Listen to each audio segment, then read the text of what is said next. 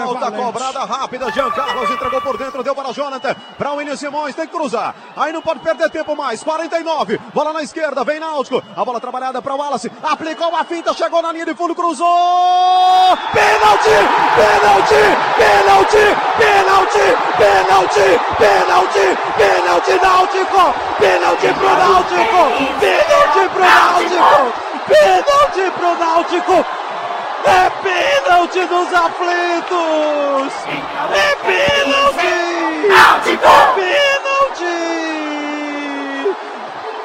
Pênalti pro Náutico! Não tem vá, não tem astro de vídeo! É a decisão de Voaden! É o cara que vai botar os pênaltis! Eu quero ver quem vai cobrar! Aos 49 e meio, gente! Pênalti pro Náutico, Igor Moura! É uma verdadeira loucura o estádio dos aflitos nesse momento. É pênalti, Jean Carlos pediu para bater. Jean Carlos tem que converter. Aos 52 minutos. Dramático o jogo, vai ser sofrido, vai ser suado, vai ser lutado! Vai ser lutado! Jean Carlos agora bateu! Gol! Gol! Gol! Gol! Gol! Gol! Gol! Gol! Gol! Gol! Gol! Italiano! Gol, Timu! Gol, Timu!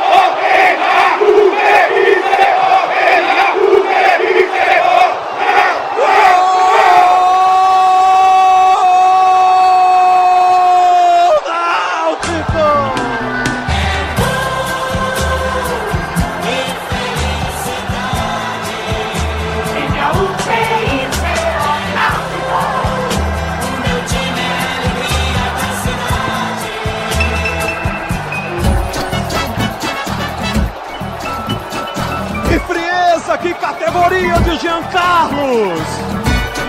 Ele bota a bola pra dentro e vamos ter pênaltis! E o Náutico vai com a moral grande pra esses pênaltis! Pra fazer a cobrança. Vai Jefferson! Vai Jefferson! Vai Jefferson! Parou, bateu! Jefferson! Jefferson! Jefferson! Eu falei que você ia pegar! Eu falei que você ia pegar! Eu falei que você ia pegar, Jefferson! Eu falei que você ia pegar! Jefferson defendeu! Defendeu Jefferson Igor Moura! Eu falei que ele ia pegar! Ele defendeu! Registre aí com seu celular o Náutico subindo! Vai ser 5 a 3 Matheus Carvalho agora vai bater! Vai colocar o Náutico na Série B! É você, Matheus! Matheus! Matheus! Correu, bateu! Subiu! Subiu! Subiu! O Náutico sobe! Matheus Carvalho! A testa é vermelha e branca! É gol do Náutico! É gol do Náutico! O Náutico subiu de forma dramática! Tinha que ser assim hoje! Matheus Carvalho colocou o Náutico na Série B! Thiago, acesso, subiu, Thiago! Tem que agradecer a Deus pela vitória! Caralho! Uma noite mágica!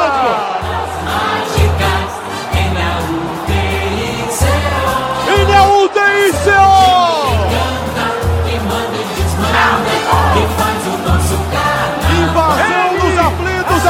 invade o estádio! Jogadores se misturam com a torcida, uma noite mágica! O Náutico voltou para casa de forma sensacional! O Náutico volta para casa! Para fazer isso! Para fazer esse povo feliz! Para fazer a comunidade alvirrubra sorrir! Uma noite fantástica! Uma noite mágica! Uma noite de heroísmo! Uma noite de luta! Uma noite de guerra! Uma noite espetacular! Uma noite alvirrubra! Uma noite do N-A-U-T-I-C-O!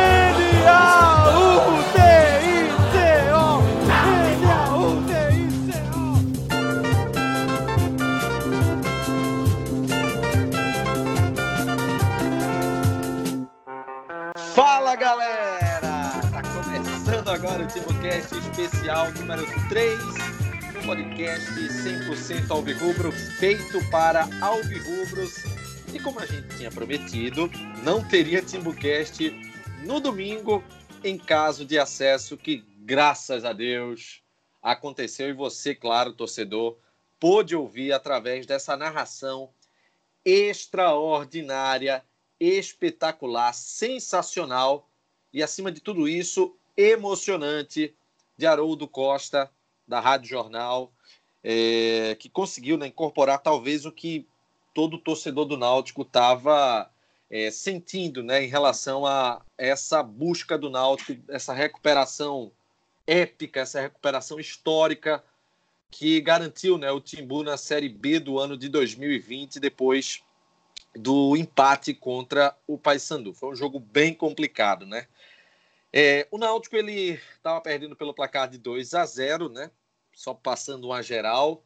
É, conseguiu com o Álvaro diminuir o placar e aí naquele último minuto, Leandro Pedro Voaden marcou um pênalti convertido por Jean Carlos e nas penalidades brilhou a estrela de Jefferson, brilhou a frieza do elenco do Náutico que conseguiu esse bom aproveitamento nas cobranças e com Matheus Carvalho o Náutico carimbou esse acesso, esse retorno à Série B do ano de 2020.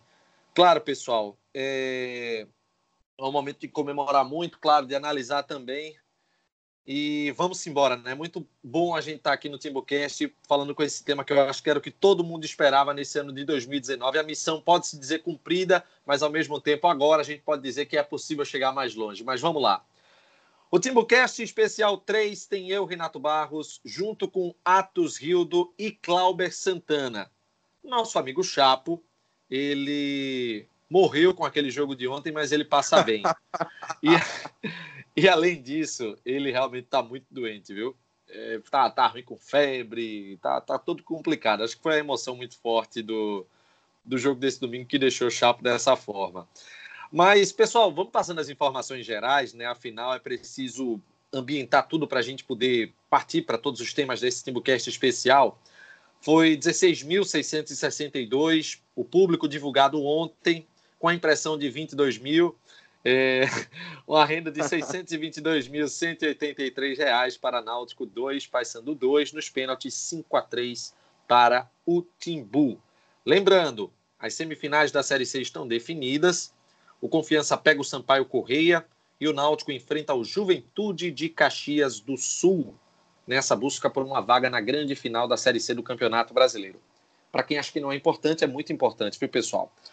Vamos começar aqui com a edição especial, né, a terceira edição especial do nosso Timbucast. E eu quero chamar primeiro você, Atos, para que você fale, é, assim, vamos com o momento torcedor, né?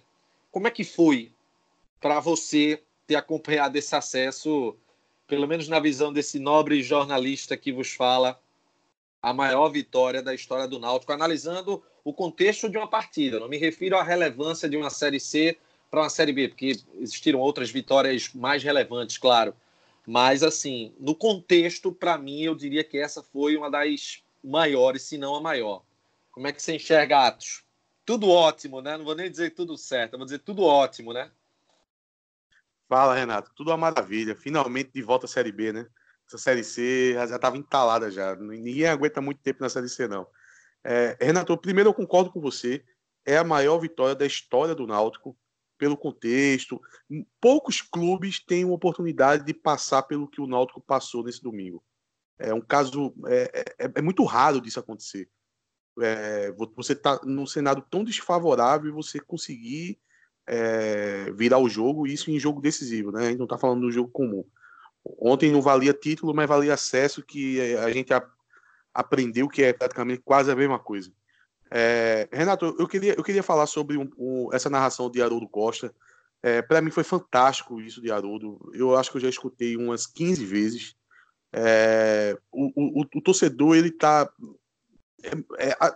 Trouxe essa emoção de volta. O que o torcedor passou na hora do jogo, aqueles que estavam no estádio, depois ouvindo essa, essa narração, é, é, um, é um sentimento de, de, de ter aquela emoção eternizada. Então, eu até coloquei no Twitter, eu, eu não sei como, como funciona é, é, é para você fazer uma homenagem assim, a um profissional de rádio. Eu não sei se isso parte do conselho, se parte da diretoria executiva, mas até dei a dica para alguém da diretoria ou do conselho. É, tinha que fazer algum algo simbólico ali para homenagear o profissional Haroldo Costa, porque realmente essa narração vai ficar para a história.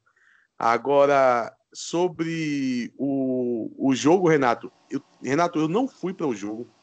Eu tive muito doente ontem, muito doente mesmo. Eu, eu já vi um doente há algum tempo já, mas eu tinha me dado uma recuperada, comprei o ingresso, até com medo, né, de tá ficar tá igual a chapa, é? Não, pior, bem pior. Aí quando foi no domingo, eu tava mal demais, porque é, fora um, um, umas crises de asma que eu tava tendo, é, também comecei a ter desinteria, enfim. Enfim, não tinha condição nenhuma de ir pro jogo. Eu acabei não indo, mesmo com o ingresso comprado. Só que tá eu em casa assistindo o jogo e acontece o que aconteceu, né? É, depois do gol de Matheus Carvalho, ficou impossível, mesmo doente, eu ficar em casa. Aí eu chamei o Uber, fui embora para a sede e, mesmo sem poder, tive que tomar todas lá. Depois a gente acabou indo para o Empório Sertanejo e lá com, com muito torcedor do Náutico lá, a gente bebeu lá até o, o, o Empório praticamente expulsar a gente, fechar. Mas, em resumo, foi isso. É um momento histórico. É, eu, eu, olhava no, no semblante de cada alvirrubro e era sempre o mesmo, assim, de de estar tá em choque com o que aconteceu. Que realmente é, não é todo dia que a gente vê o, o que ocorreu domingo e ainda mais sendo com o clube da gente. Foi, foi fantástico. Cláudio Santana, meu amigo Cláudio, é, você não aguentou ver os pênaltis, né, Cláudio? Conta, conta sua trajetória. Vou deixar por último a minha. Conte aí, vá. Primeiro que a voz justificava esta rouca, né? Que o que eu gritei ontem todos nós, acredito, foi é, inimaginável. E, e para mim, eu não sei se para o clube, mas para mim foi a maior vitória que eu presenciei do Náutico, eu vi do Náutico ao, ao vivo no estádio, onde seja, foi com certeza a maior. O, pelo contexto, por lavar a alma, acabar com espantar fantasmas, quebrar paradigmas de pênalti, de batalha, de tudo que envolve, que a gente sabe que envolve a história do Náutico. Mas e só falando um pouquinho antes dessa narração, como eu não vi os pênaltis, eu ouvi essa narração de Haroldo na hora. Então, meu amigo, foi de arrepiar. Eu acho que essa. Não desde... viu por quê, Cláudio? Não, não, não aguentei. Não aguentei. Saí no final. Sério, foi absurdo assim. Eu tava. Quando, eu, quando deu 49, eu comecei a sair caminhando e eu tava com minha esposa assim, e, e um casal com o pai da gente, uma filhada, e, e eu falava, ó, sinal que empatar, eu não volto para o estádio. Vou ficar aqui, é, é, não, não vou voltar para o lugar que a gente estava, vou seguir meu caminho. Teve o pênalti, eles voltaram, eu fiquei. Eu falei, não, vou ficar aqui. Vou... Aí saí, fui para a sede ali, para aquelas catracas na frente da quadra que tem ali. E aí eu vi a narração, a confusão, a demora. Tinha um pessoal que correu para ver no, no, no, telão da sede, mas ali era um minuto de atraso, né? Ali não tinha nem graça. Aí, meu amigo, eu peguei, eu, eu tenho alguns toques, levantei o braço pro céu, comecei a rezar, fiquei entre dois quadradinhos que tinha ali, pronto, saiu o gol, todos os pênaltis eu fiquei na mesma posição, véio. foi inacreditável. E eu vi na narração de, de Haroldo. E, bicho, eu já senti ali, na hora ao vivo, que era aquela narração histórica. E depois, quando eu vi a repercussão toda, eu, eu acho que eu já ouvi essa narração é, tanto que já daqui a pouco vai chegar quase a, a quantidade de vezes que eu ouvi a narração do Tetra de Galvão Bueno, porque desde ontem, desde domingo de noite, eu já ouvi 15 vezes, eu já ouvi mais de 50 vezes, em todos os tipos de vídeo, de todas as formas. Só falta daqui a pouco ter um passinho com essa narração. Só o que falta para eu terminar de ouvir. Mas aí, Renato, é só para falar como é que foi a sensação, né? Assim, é, tinha, teve toda essa expectativa né, do, do jogo. Eu cheguei cedo nos aflitos, teve a Avenida do Rubra, que foi linda. Mas assim, o jogo foi muito tenso, o Náutico não jogou bem e criou aquele clima de tensão, né? Quando saiu 1 a 0 eu dei uma morgada, fiquei mais o restante do primeiro tempo mais sentado do que do que em pé, porque eu via que o Náutico não estava bem, eu não via como reagir. Então eu torcia para acabar logo esse primeiro tempo. No segundo tempo só o segundo gol, aí deu uma baqueada maior. Aí eu já comecei a largar os pontos. Fiquei, porra, de novo, cara, largar, ficar na Série C, só pensava na no outro ano, e, mas aí quando, quando deu, quando o Náutico faz um gol, aí eu disse, não, vai dar, vai dar, vai dar. O Náutico pressionava, a bola ia para um lado, a bola para outro, vai dar, vai dar, vai dar. Mas parecia que não ia, né? E aí teve aquele pênalti. E aí eu fiquei o tempo todo na sede, eu não aguentei ver, assim, eu não tinha condição nenhuma, eu tava muito nervoso, toda hora me arrepiando e assim, uma dor no coração, a pressão deve ter subido, assim, não, foi uma, uma, uma emoção que poucas vezes eu senti na minha vida, acho que foi uma das maiores emoções que eu já, já na minha vida, se não foi a maior, porque ali foi o gol, assim, para tu ter uma, uma a noção da minha reação, quando teve o pênalti eu não consegui comemorar, eu comecei a chorar, eu olhava assim, porra, Batalha dos Aflitos de novo não. Batalha dos Aflitos de novo não. Batalha dos Aflitos... Eu só pedia isso, Batalha dos Aflitos de novo não. Aí quando saiu o gol, eu acho que eu comemorei mais o gol de Jean Carlos do que o último pênalti de Matheus Carvalho. Porque quando foi para os pênaltis, aí... Oi. Tu chegasse a ver toda. Então tu não viu aquele cenário de expulsão, jogadores do Paysandu. Então, imagina se tu visse, aí tu ia é, cravar que era uma nova Batalha dos Aflitos, né? Porque é. jogador sendo expulso de um lado do outro, os jogadores do Paysandu tentando cavar um buraco ali na marca do pênalti, era muito parecido, tudo foi muito igual. E na mesma barra, né? e, e, e, meus olhos eram Haroldo, né? Era a narração de Haroldo. Então, era Haroldo toda hora falando. Os caras do Paysandu não querem deixar bater o pênalti, eles querem confusão, eles não querem deixar o jogo acabar. E eu nervoso, puta merda, velho. Esse jogo não vai acabar nunca, não vai acabar nunca. Então, era acompanhar aquela narração ao vivo, é, sem olhar, sem estar tá, nem ver pela TV, nem ver ao vivo no campo, foi, foi especial. Assim. Então vai ficar muito para mim é, guardado. E aí os pênaltis, cada pênalti eu na mesma posição. Teve os dois primeiros do, do Paysandu. Eu tava na posição, não deu certo. Eu virei de posição só nos pênaltis do Paysandu. Deu certo. Jefferson pegou uma. Aí nos últimos três pênaltis tinha, eu tinha um segurança rindo da minha cara. Eu, Porra, aqui o bicho tá doido aí. Eu olhava pra mim e dizia, só não tinha nem como reagir, né? Não ia falar nada. Aí, pô, teve um, um gordinho lá que toda hora ele foi gol, filho, foi gol, ele me abraçava. Pegou e Jefferson pegou e me abraçava. Quando acabou, eu e ele, a gente deu uma volta olímpica na sede. A gente foi bater no estacionamento. O bater americano correu, enlouquecido. Foi um negócio assim, absurdo. Aí depois eu tava, tava com minha esposa, enfim, não, vamos voltar pro campo agora, né? Aí quando eu tô voltando pro campo, aí encontrei até um, um ouvinte nosso, é, Guilherme Otaviano, se não me engano. Guilherme Otaviano, é isso mesmo. Ele, ele deu um grito, Cláudio, sou ouvindo do Timocast, porra, tira uma foto comigo, só que eu tava doido correndo, eu parei, aí abracei ele, aí a esposa dele, acho que é a esposa dele, não, não sei, é, uma, uma, mulher que tava com ele, tirou foto da gente, e eu tava sem camisa já. Aí minha esposa olhava pra mim, bota a camisa pra tirar foto. Eu, puta merda, bota a camisa. Aí tirei a foto, aí entrei no campo. Assim, uma loucura. Eu só, nem, eu só não entrei no campo, no, no, gramado, porque na hora eu nem pensei muito. Eu fiquei ali, das sociais, das cadeiras ali, olhando tudo, sem acreditar e, e lembrando de que, tipo, é, não, não, não fiquei mais tão emocionado como eu tinha ficado na hora do pênalti. Na hora do pênalti eu fiquei muito emocionado, chorei mesmo. Depois não, depois quando acabou foi mais alegria mesmo, estava azar. É, e aí eu ficava olhando assim, eu falei, caralho, porra, há 13, 14 anos eu estava aqui nesse estádio olhando todo mundo no estádio sem acreditar, porque na Batalha dos Aflitos o torcedor do Náutico ficou dentro do campo sem acreditar. Né? Incrédulo né? do mesmo jeito, incrédulo do mesmo jeito.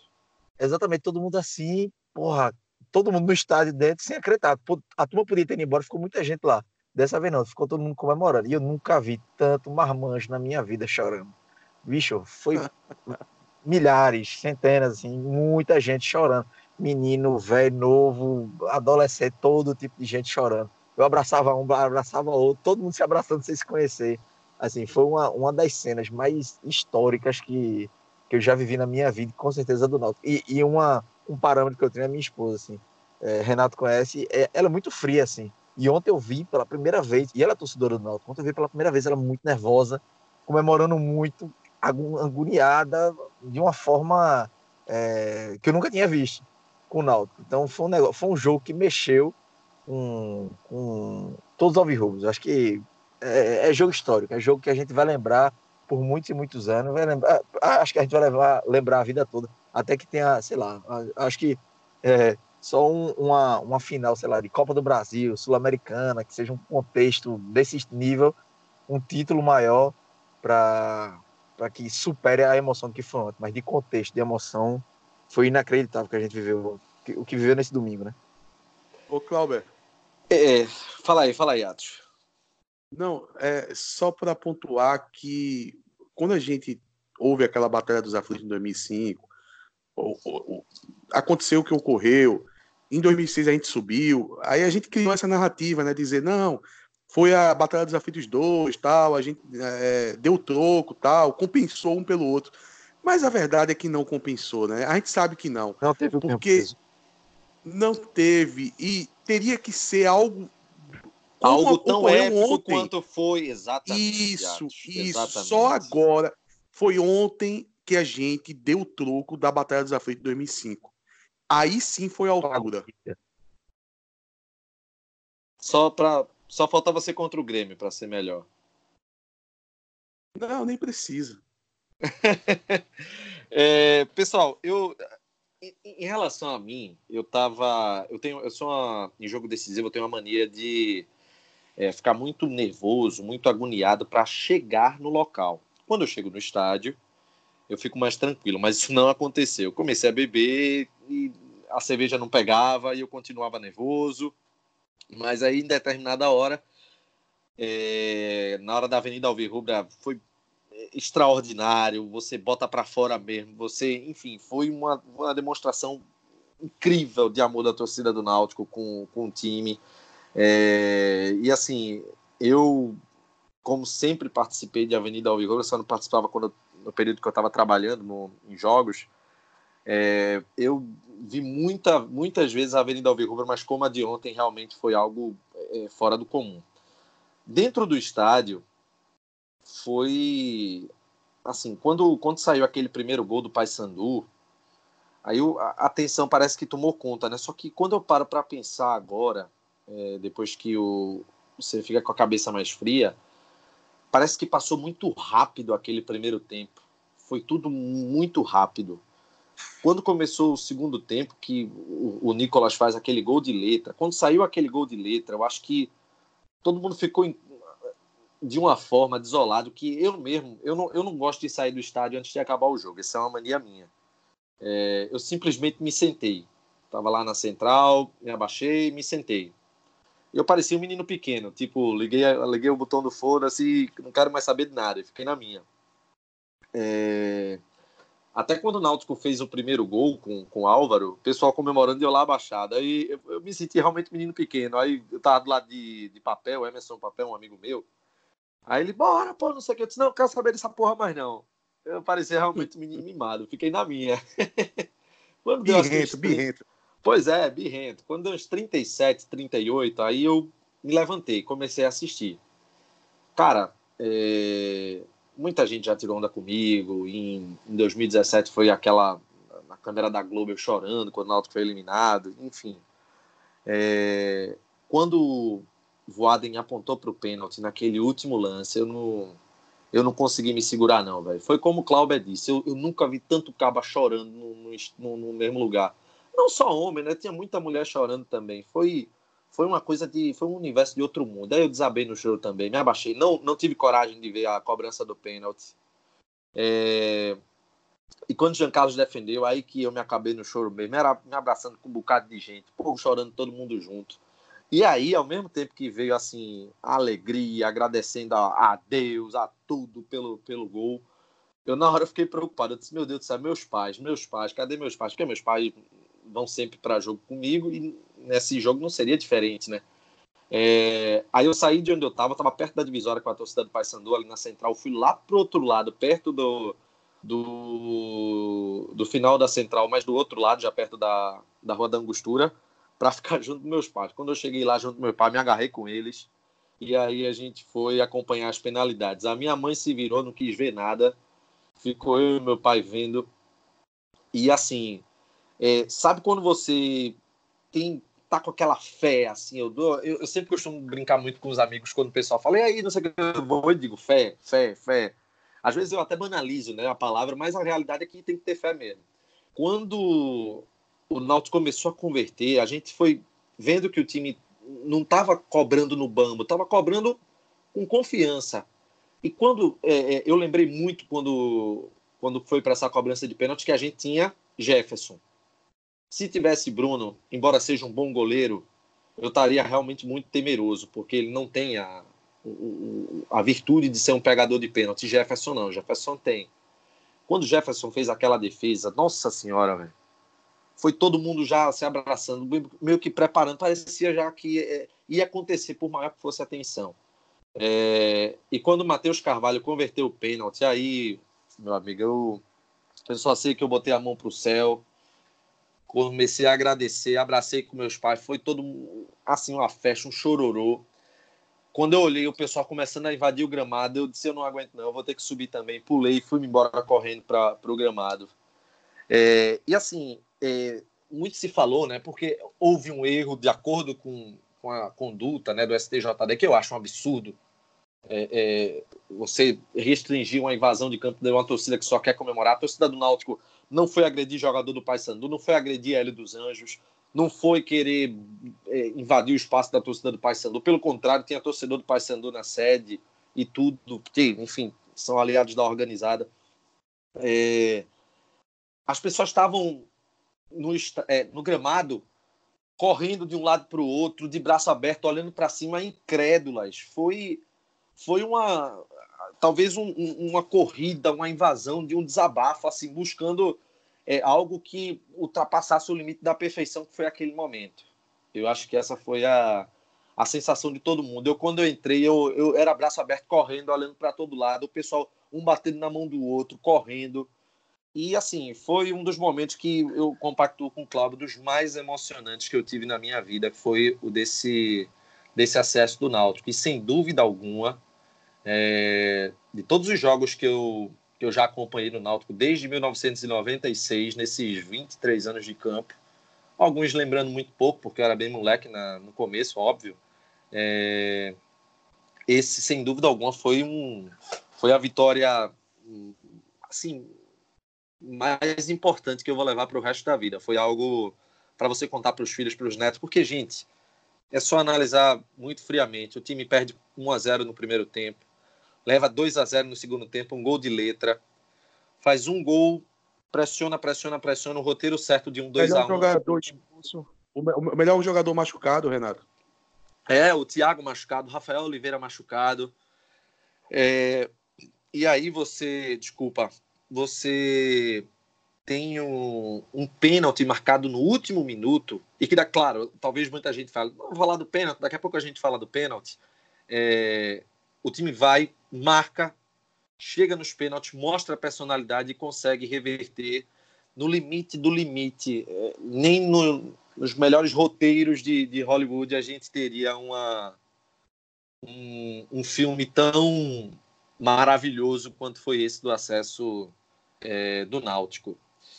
E, Renato, pessoal, oi, oi, Atos. Deixa eu pontuar duas coisas nesse teu relato.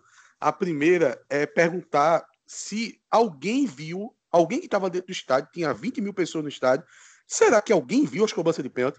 Porque eu só escuto o relato. Cláudio contou o relato que ele não viu. Tu dissesse que não, não conseguisse ver. Eu, quando estava chegando não, na série... Eu não vi, eu, eu, eu não vi a de Jean Carlos. Eu não vi a de, a de ah. Jean Carlos no empate. Mas a disputa dos pênaltis eu vi. Não teria como não ver, não. Ô, Renato, eu quando estava chegando na, na sede, eu ri bastante dentro do, do Uber, que tinha os torcedores vindo, aí um, um tava contando pro outro como ele soube que Matheus Carvalho fez o gol, como tinha sido o gol de Josa, porque ele não tinha vi, ele não estava vendo o lance. Até fiquei brincando com o motorista. Olha o cara que está dentro do estádio relatando como ele ficou sabendo, porque era outra pessoa que estava contando para ele. Ele não estava assistindo. E a outra coisa que eu queria comentar contigo é o seguinte: tu falasse no, no pré-jogo que tava, queria que fosse 1 a 0 2 a 0 Não queria de jeito nenhum que o Náutico saísse perdendo e virasse. Tu tava com medo que isso acontecesse. Estás arrependido de ser da forma que foi? Nossa, velho. Pelo amor de Deus. Agora que passou, não. Agora que passou, eu tenho na minha, na minha vida um dos roteiros mais emocionantes, futebolisticamente falando. É... E eu acho que todo Renato. mundo tá amando o momento. Oi, Clauber. E tem um, outra cena que eu lembrei agora. Na hora do pênalti, muita gente já estava saindo, já tinha saído. E volta, bicho, vê uma avalanche entrando pela sede. E eu saindo, no contrafluxo. Eu não sei como é que eu não fui atropelado ali, pisoteado, porque veio muita gente, assim, de uma vez. Tomou correndo e eu saindo. Daqui a pouco uma senhora me parou. Foi gol, foi gol. Não foi pênalti. Ela, ai meu Deus, aí correu lá para dentro. Uma confusão tremenda, assim. Que já estava também um clima tenso na sede, já muita gente. já tinha tido um princípio de tumulto, então já estava um clima enlouquecido. Quando eu vi aquele, aquele mutirão, aquela multidão vindo para cima de mim, eu saindo, eu falei, meu Deus do céu, eu não vou voltar nem a pau aqui, eu fico e fiquei até o final, mas foi, foi loucura demais. Gente, eu via gente correndo da, da, lá da entrada da sede para voltar para o campo, gente que estava no telão americano voltando com cerveja na mão, entrando com tudo. Quem estava com, com cadeira, com mesa, como podia entrar, estava entrando. Não tinha mais policiamento, não tinha mais nada. Era só entrar para ver os pênaltis e pronto. Não, foi, foi uma coisa é, é, de outro mundo, assim. O Náutico, eu, eu disse muito para as pessoas, o Náutico é, conseguiu fazer o impossível. Aconteceu isso no, no Estádio dos Aflitos. O Náutico fez o impossível. É, e faltava isso acontecer, né? Faltava. Mas daqui a pouquinho a gente vai abordar outras coisas voltadas para assim, esse resultado mágico. Eu queria que o domingo ele demorasse mais a acabar, né? Pô, já tem mais de 24 horas, a gente começou a gravação nessa segunda-feira, vai terminar só de madrugada, mas já tem mais de 24 horas, muito rápido o tempo passou e essa lembrança ela tá muito acesa ainda na memória da gente. É, mas a gente falou da narração de, de Haroldo Costa e como a gente sabe que o talento é de família, vamos ouvir também a narração agora do de Alexandre Costa da Rádio CBN dessa classificação do Náutico para a Série B do Campeonato Brasileiro. Vamos ouvir. Lá vem Jean Carlos. É para acreditar. Na reta final. Último minuto, 52 agora. Demora bastante para a cobrança do pênalti. Autoriza o árbitro, vem para a batida. Jean Carlos para a cobrança. Pode empatar e levar a decisão. A Série B de 2020 para pênaltis. Jean Carlos, carreirinha com seu pé esquerdo. Calibrado! É gol! É gol! É gol! É gol! É gol! Aflito!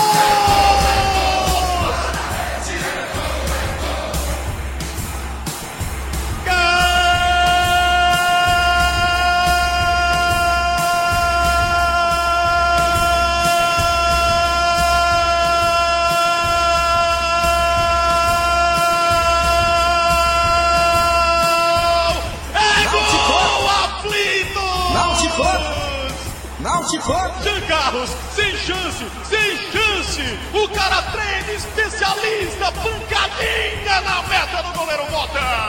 Agora vai pra pênalti. Agora que eu quero ver. Agora que queremos ver. A decisão Série B 2020 vai pra pênaltis. Emoção, emoção. É teste pra cardíaco no Elado Barros Carvalho. Oh, Ricardo. 4 a 3. Se o Náutico fizer, Vai subir o Timbu. O Timbu, de, o Timbu decola. O Timbu decola. Decola para a Série B. Lá vem para cobrança. Torcedor liga o celular. Vai gravar tudo aqui no Elátero Barros Carvalho. É o Matheus Carvalho, não é isso aí, ô Ricardo? Matheus Carvalho vai pra, pra bola. Lá vem ele, lá vem ele. Matheus Carvalho leva o Timbu pra Série B. O Timbu vai subir. Tá lá na porta da Série B. Matheus Carvalho, carreirinha pra bola, pé esquerdo. O Timbu subiu!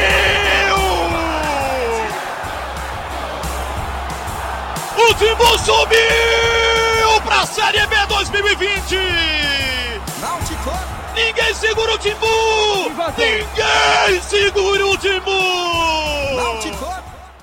Tá aí então a narração de Alexandre Costa, meu amigo Alexandre Costa. Esse, esse talento é de família, viu? É, é impressionante. Pense em dois caras talentosos. É, e é muito legal a gente colocar a narração da, das rádios porque o torcedor ele é muito sentimental né, com o universo do rádio. É, e é bom a gente colocar, principalmente de um momento como esse, né, para eternizar mesmo esse acesso Renato, do Náutico. Oi. Eu fui, eu cheguei em casa umas duas horas da manhã, depois da festa e tal. Aí eu não consegui dormir, fiquei na adrenalina do jogo, tomei um banho, tentei acalmar, não consegui dormir. Eu fiquei de duas até cinco da manhã ouvindo narração, vendo vídeo, vendo os pênaltis que eu não tinha visto, tudo para conseguir dormir. Quando amanheceu foi quando eu consegui dormir. Essa narração aí já, já ouvi é, milhares de vezes e dá para ouvir ainda por muito tempo, porque é uma narração melhor que outra. Não, é, em relevância de contexto, em contexto histórico assim de jogo de futebol, esse talvez tenha sido o jogo mais emocionante depois do daquele jogo contra o Ceará. E aí ele já ultrapassa também, ele atropela os outros jogos emocionantes que o Náutico teve. Mas acho que desde aquela partida contra o Ceará que a gente não tinha uma emoção é, nesse ponto. O Náutico venceu o Juazeirense no dia 21 de julho de, do ano passado, com gol nos últimos minutos também, mas aquele contra o Ceará, enfim, da forma que foi, pelo drama que era, ele tinha sido muito emocionante. Agora, o de ontem é, foi, foi extraordinário.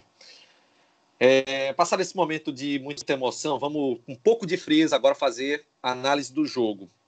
E eu quero saber de você, Cláudio, é o seguinte: afinal, é, o que é que houve para o Náutico cair tanto de rendimento em dois jogos contra um Paysandu que, sendo muito sincero, ele tinha muitos jogos de invencibilidade, tinha, caiu inclusive sem ter perdido, mas ele o, o teto de, de, potencial futebolístico que o Paysandu tinha não, não tinha chegado o que o Náutico estava conseguindo jogar. O que, é que aconteceu na tua visão?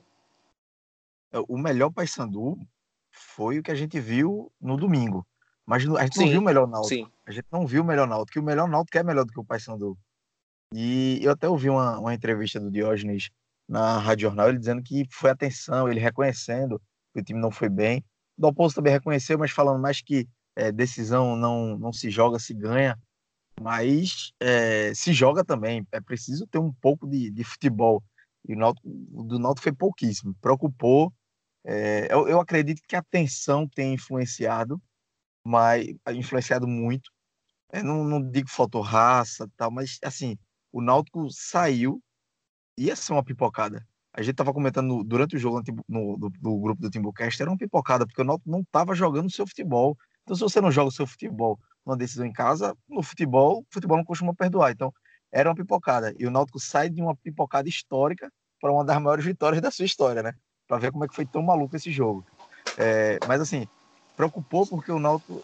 Eu, o Náutico não estava bem. Com 20, 15, 20 minutos eu já vi o Náutico muito nervoso, muito mal. Não conseguia segurar a bola. Aí eu vi o torcedor também com muita pressa, dizendo: bora para frente. Eu fico, bicho, tem que parar, tem que ter calma, tem que ter calma, tem que ter calma troca passes, roda a bola com calma.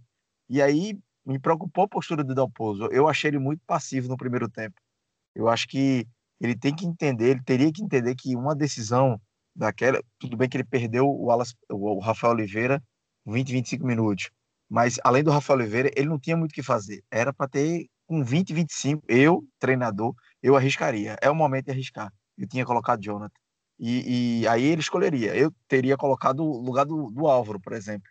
Porque, e apesar de que o Álvaro fez o primeiro gol do Náutico, mas o, o Álvaro estava mal no jogo, o Náutico estava sofrendo muitos ataques pelo lado esquerdo, o William Simões mal e o Álvaro não acompanhava, e o Náutico sem saída de bola. Então, com o Jonathan, você conseguiria resolver dois problemas. E ele não, o Dalpozo não fez. Isso que me incomodou demais no primeiro tempo.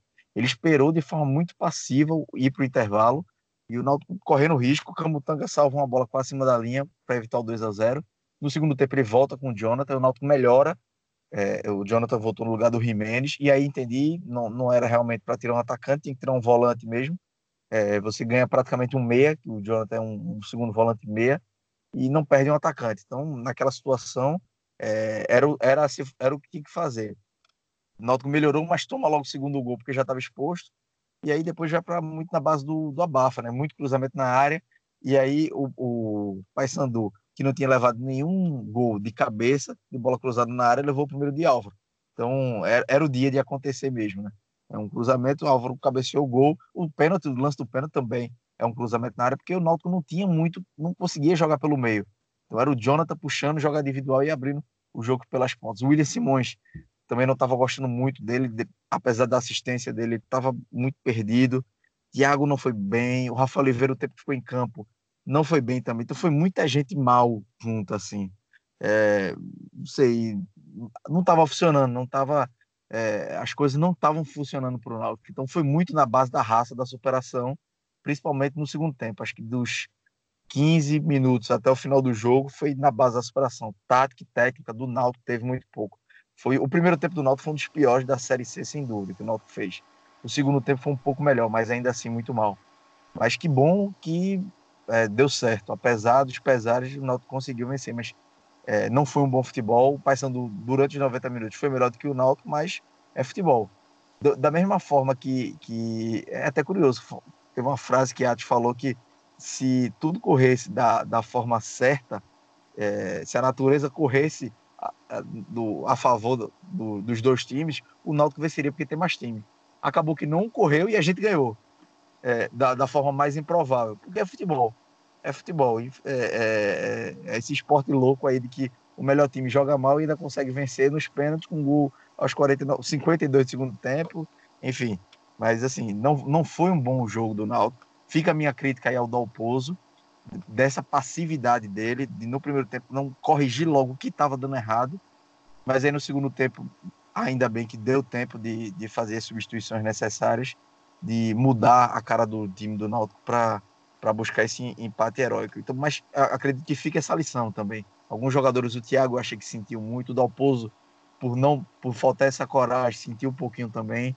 Muitos jogadores sentiram, mas no final os jogadores ainda conseguiram ter, ter aquela casca que a gente falou tanto no, durante a Série C, se viu nessa reta final da, do, do, jogo do acesso.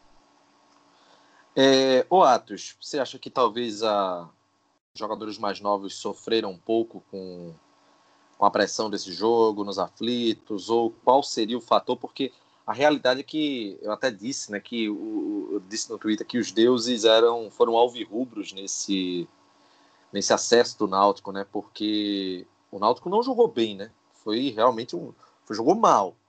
Mas assim, quando não vai no bom futebol, tem que ir de toda forma. E aí o Dalpozo diz que decisão não se joga, se ganha, como o Roberto Fernandes costuma dizer. Mas a realidade é que o Náutico não conseguiu jogar. O Náutico conseguiu reagir, mas foi complicado, né? Como é que tu viu isso, é, Atos? Eu acho que mais do que a decisão em si, foi o fato de ter tomado um gol logo de cara. Eu acho que isso foi que deu é, essa travada no time. Acho que a decisão em si, eu fico meio em dúvida. Você colocar a questão do time ser muito jovem, eu acho que estava preparado para isso. Não estava preparado é para tomar o gol da forma que tomou, né? Querendo ou não, foi um bambo. O, o jogador do chutou, bateu ali, bateu aqui a bola entrou.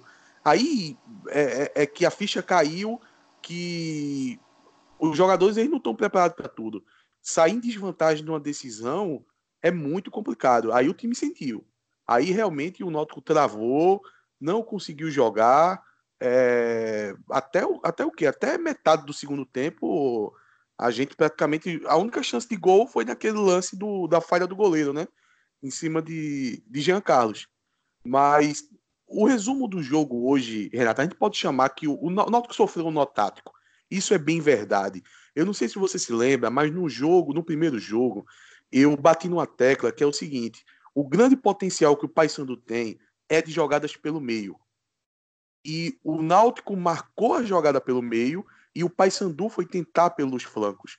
Só que o Náutico não poderia cair nessa armadilha de achar, ah não, o Paysandu tá jogando aqui pelas pontas, então eu vou reforçar a marcação e desguarnecer o meio, porque era isso que o Paysandu queria. O Paysandu queria que o Náutico achasse que o jogo pelo meio ali não ia ser tentado e ele ia começar a, a, a explorar é, o, o meio ali, porque é ali que o Paysandu teria condição de fazer o gol.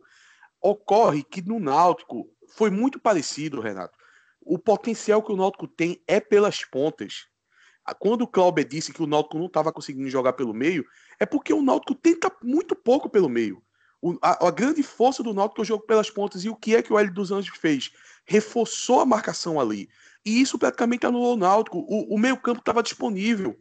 O meu campo estava disponível, só que só Giancarlo não é suficiente para a gente explorar esse, esse setor do campo. É, teria que ter um Jonathan para poder, principalmente entrando de frente, para essa transição fluir e tentar ocorrer alguma coisa na, no, na parte mais central do campo. Então, para mim, foi foi um jogo excepcional do Paysandu. O Paysandu fez uma boa leitura do jogo, marcou as pontas, isso trouxe uma dificuldade muito grande. O fator é, é, central do gol no começo, deu esse travamento dos jogadores, a questão da, da, da, da idade média do elenco muito baixa. O, o Náutico não soube superar o, o, gol que tomou. E eu até concordo com o Diógenes, é, decisão se ganha mesmo.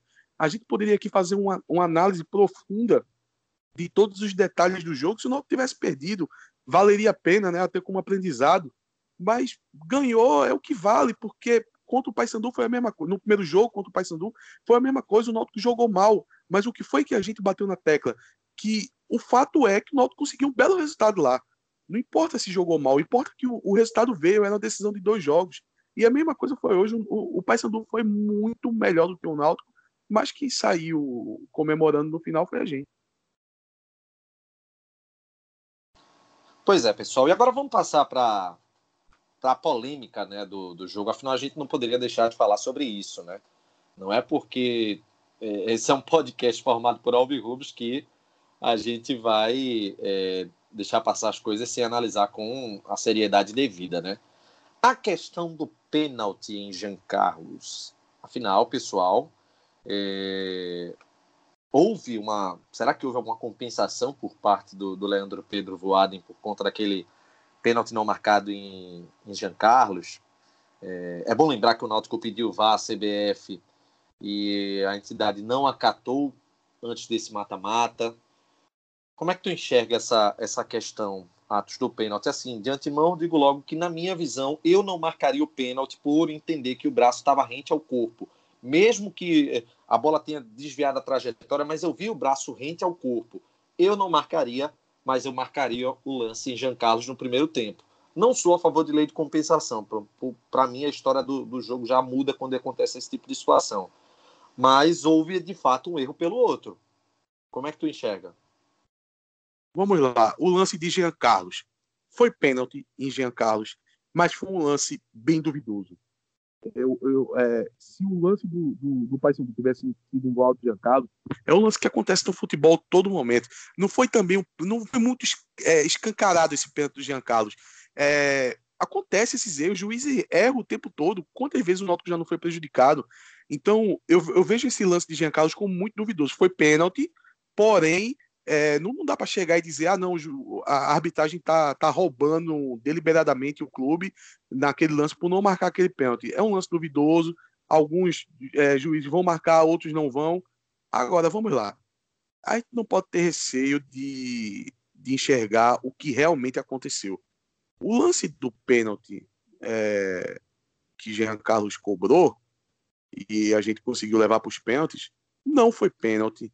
É, eu já vi o lance umas 500 vezes quase. Não é a questão não é só que não foi pênalti, Renato. A questão é eu não sei como o juiz conseguiu marcar esse pênalti. Porque, para mim, não, não é questão de, de dúvida, não tem dúvida.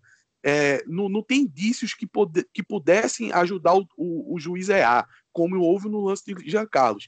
Ali é um lance que é uma casca de banana para o juiz, ele pode acertar e pode errar. Nesse lance do pênalti marcado para o Náutico, não tem como o juiz errar. Eu não sei o que passou pela cabeça do Voaden para ele marcar esse pênalti. Graças a Deus ele marcou. Mas a regra é clara. Quando um lance, principalmente que tem dois jogadores, um perto do outro, e essa bola tem o, o, o desvio ali próximo, e principalmente o braço junto ao corpo, indo na direção contrária não foi pênalti, categoricamente não foi pênalti e não tem como o juiz marcar aquele pênalti. A verdade é essa, a verdade é essa. É, o Náutico já foi prejudicado inúmeras vezes. Mas por que o Voaden marcou gente... então? Eu não sei, eu tô tentando entender até agora. Eu não sei porque o Voaden marcou. Porque não tem como você enxergar um pênalti naquele lance. Enfim. É, mas o futebol tem disso também. É, eu, não tenho, eu, não, eu não tenho esse puritanismo de, ah, não, tu vai comemorar um jogo que supostamente, entre aspas, foi injusto, tal, não sei o quê. Eu não tenho problema nenhum com isso. Quantas vezes eu já não vi o meu clube ser prejudicado e a gente tem que engolir o choro. E outra, a questão do choro do, do adversário, o Twitter do Paysandu postando sobre isso, tal, faz parte, tudo faz parte do contexto do futebol. O erro de arbitragem faz parte do contexto, o, as lamentações do adversário faz parte do contexto. Isso é futebol. Que bom que seja assim. A, a gente hoje é, é, tá, tá do lado que tá rindo, mas a gente já teve do lado que, que chorou também. Então tudo faz parte. Agora, eu não vou negar a realidade. Não foi pênalti e eu não consegui entender como o juiz marca um pênalti desse, porque é, dá para chamar de absurdo. Eu acho, eu, eu achei um erro grotesco. Para mim foi um, um, um, dos maiores erros de arbitragem que eu já vi, mas faz parte. E, e graças a Deus a gente estava do lado vencedor. É, eu, eu, eu, pelo ângulo do lado da, da cabine de imprensa, eu não marcaria de jeito nenhum pênalti. Mas acredito que era no Dazon, enfim, tinha uma, um ângulo reverso né, do lado da central e que mostra que, embora o braço estivesse rente ao corpo, foi um desvio sutil que torna o lance um talvez um pouquinho interpretativo. No entanto, como estava muito próximo ao corpo, eu também não marcaria. É, mas eu, eu não sei, talvez o Voaden, pela rapidez do lance, ele tenha marcado, enfim. Eu acredito que o ele Renato... errou como errou no primeiro tempo em, em não marcar o, o, o pênalti em cima de Jean Carlos também. Oi. Ô, Renato, antes de tu passar para Clauber, é, deixa eu te falar, para mim não tem interpretação ali. É, na letra fria da lei tem muito, tá muito claro lá o que está dizendo. Tá, se refere a, a quando há um desvio de um jogador muito próximo ao que acaba a bola batendo na mão, que foi o que aconteceu. Foi um desvio muito próximo, o jogador não tem reação, nem se ele quiser colocar a mão ali.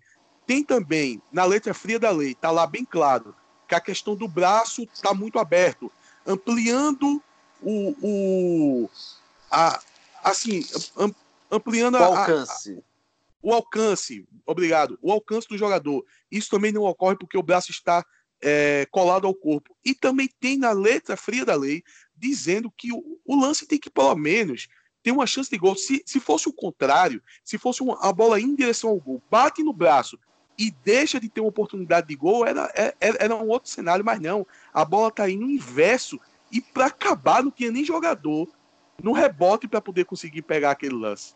Enfim, eu não vejo, a, além do erro que eu já deixei claro, que foi um, um erro muito grande, é, para mim também é, é, é um ponto fundamental que não tem interpretação aí. Nesse lance, para mim, não é interpretativo. Eu acho que interpretativo foi o lance de Jean Carlos. Nesse não foi. Como é que tu avalia, Clauber?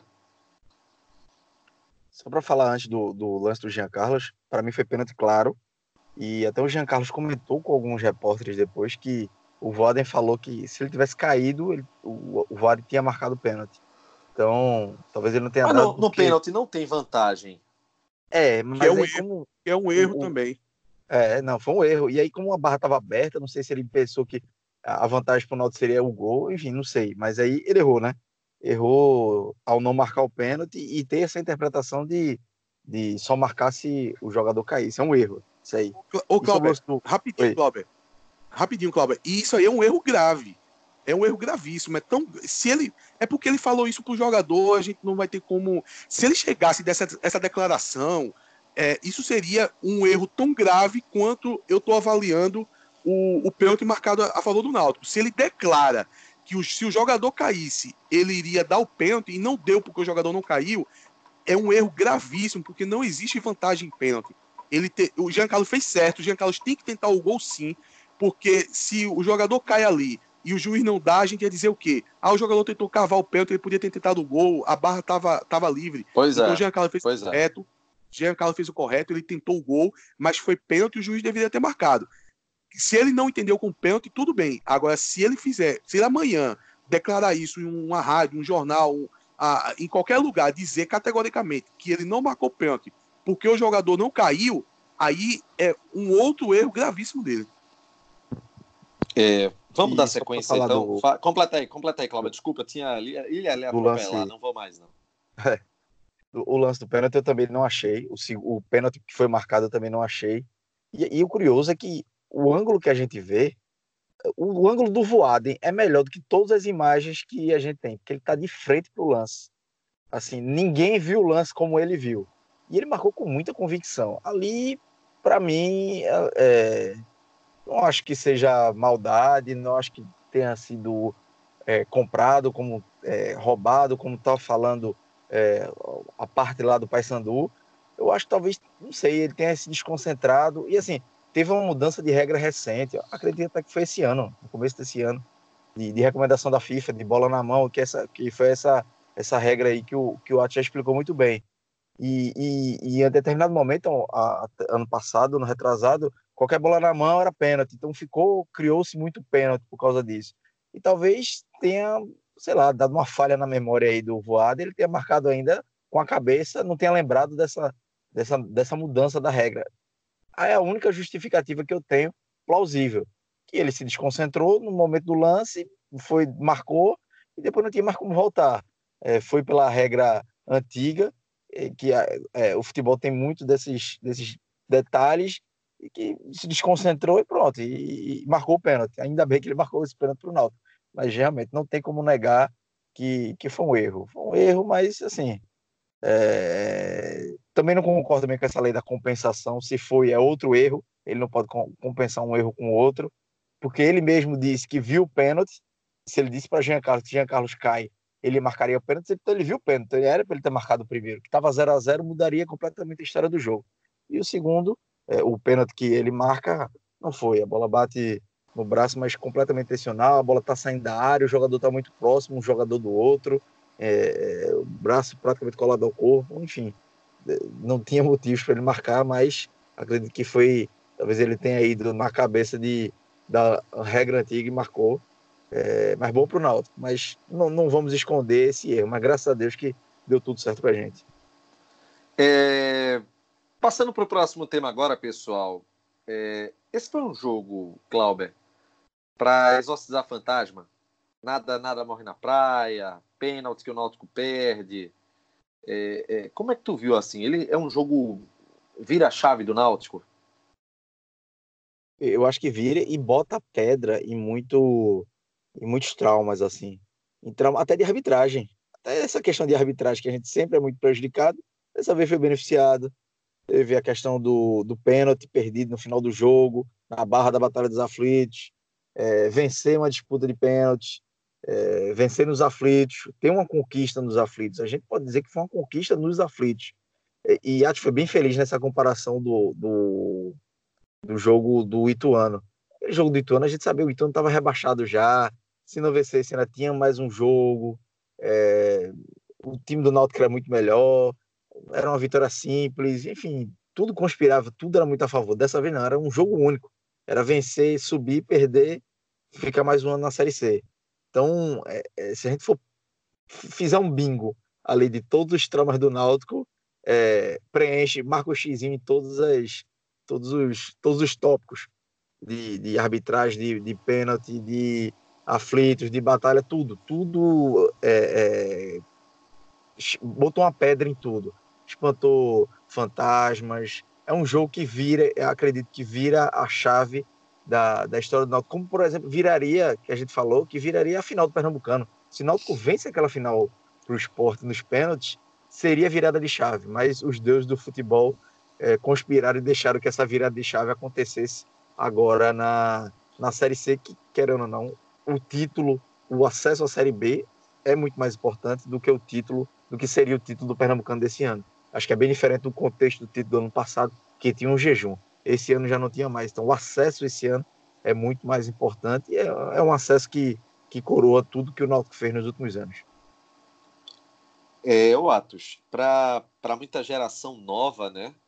É uma lembrança para o resto da vida, né?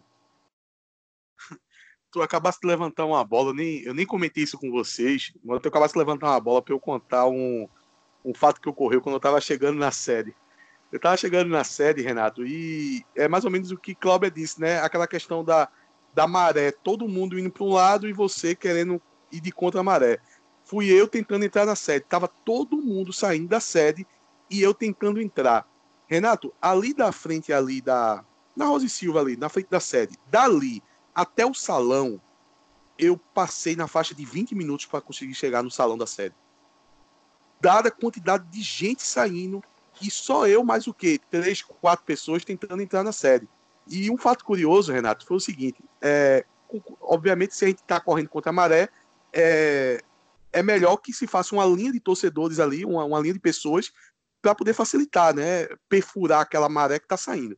Aí tinha na faixa de quatro, cinco pessoas, e, e, e na minha frente tinha um casal de, de, de senhores, é, na faixa de uns 60 anos, digamos assim, e eu estava logo atrás deles.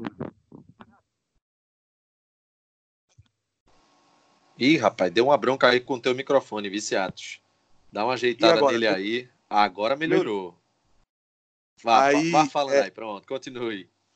Aí, o que acontece é, esse, esse, esse casal de senhores que estava na minha frente e a gente tentando perfurar a maré, ele é, dificultava demais a, a, a minha entrada na sede, porque toda criança, Renato, todas, toda criança que passava por eles, ele parava e começava a fazer o discurso. Não, porque você é a nova geração. Veja o que aconteceu hoje. O futuro do Náutico depende de você, tal. Renato, ele fez isso com as 15 crianças. Toda vez que eu vi, eu percebi que vi uma criança na nossa direção. Eu disse: Meu Deus do céu, lá vem o discurso. Ele foi fazendo isso com um, com outro, com outro, com outro, com outro. Então, é, isso está claro na torcida. A, a, torcida sente que é que é, é, um momento de renovação de uma geração, que é, todas, praticamente todas as crianças do, do estado eles, eles vão acabar sendo influenciados por esse resultado.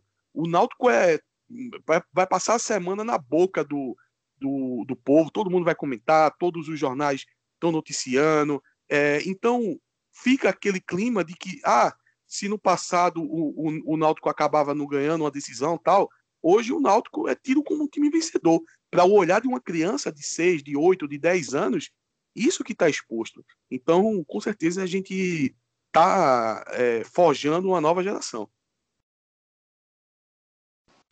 Maravilha. É, pessoal, tive uma conversa logo depois do jogo, é, durante a festa que teve na, na, sede do Náutico, uma conversa rápida com o presidente Edno Melo. É, e vamos ouvir agora né, algum um depoimento curto dele sobre esse acesso, talvez de um ponto de vista mais leve da, da comemoração. Não, a gente não se, a, se apegou tanto a questões de análise, todo o contexto do ano, mas um, o calor do momento, a, a, emoção do dirigente também torcedor do Náutico. Vamos ouvir aí a palavra de Ed. Ed, nem nos melhores roteiros de filmes improváveis o Náutico teria um acesso tão emocionante.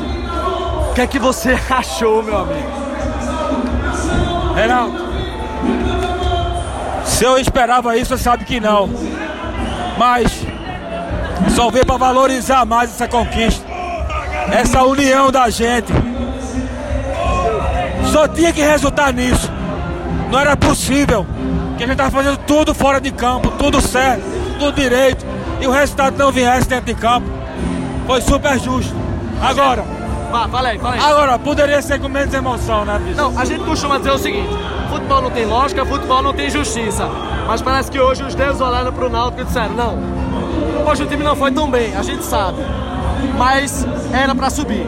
Era. Futebol é paixão. Mas futebol também é responsabilidade, é austeridade, é planejamento. E o Náutico nisso realmente está mostrando para o Brasil o que está fazendo. Você como torcedor, não como presidente, na hora daquele pênalti no final do jogo, pensou o quê?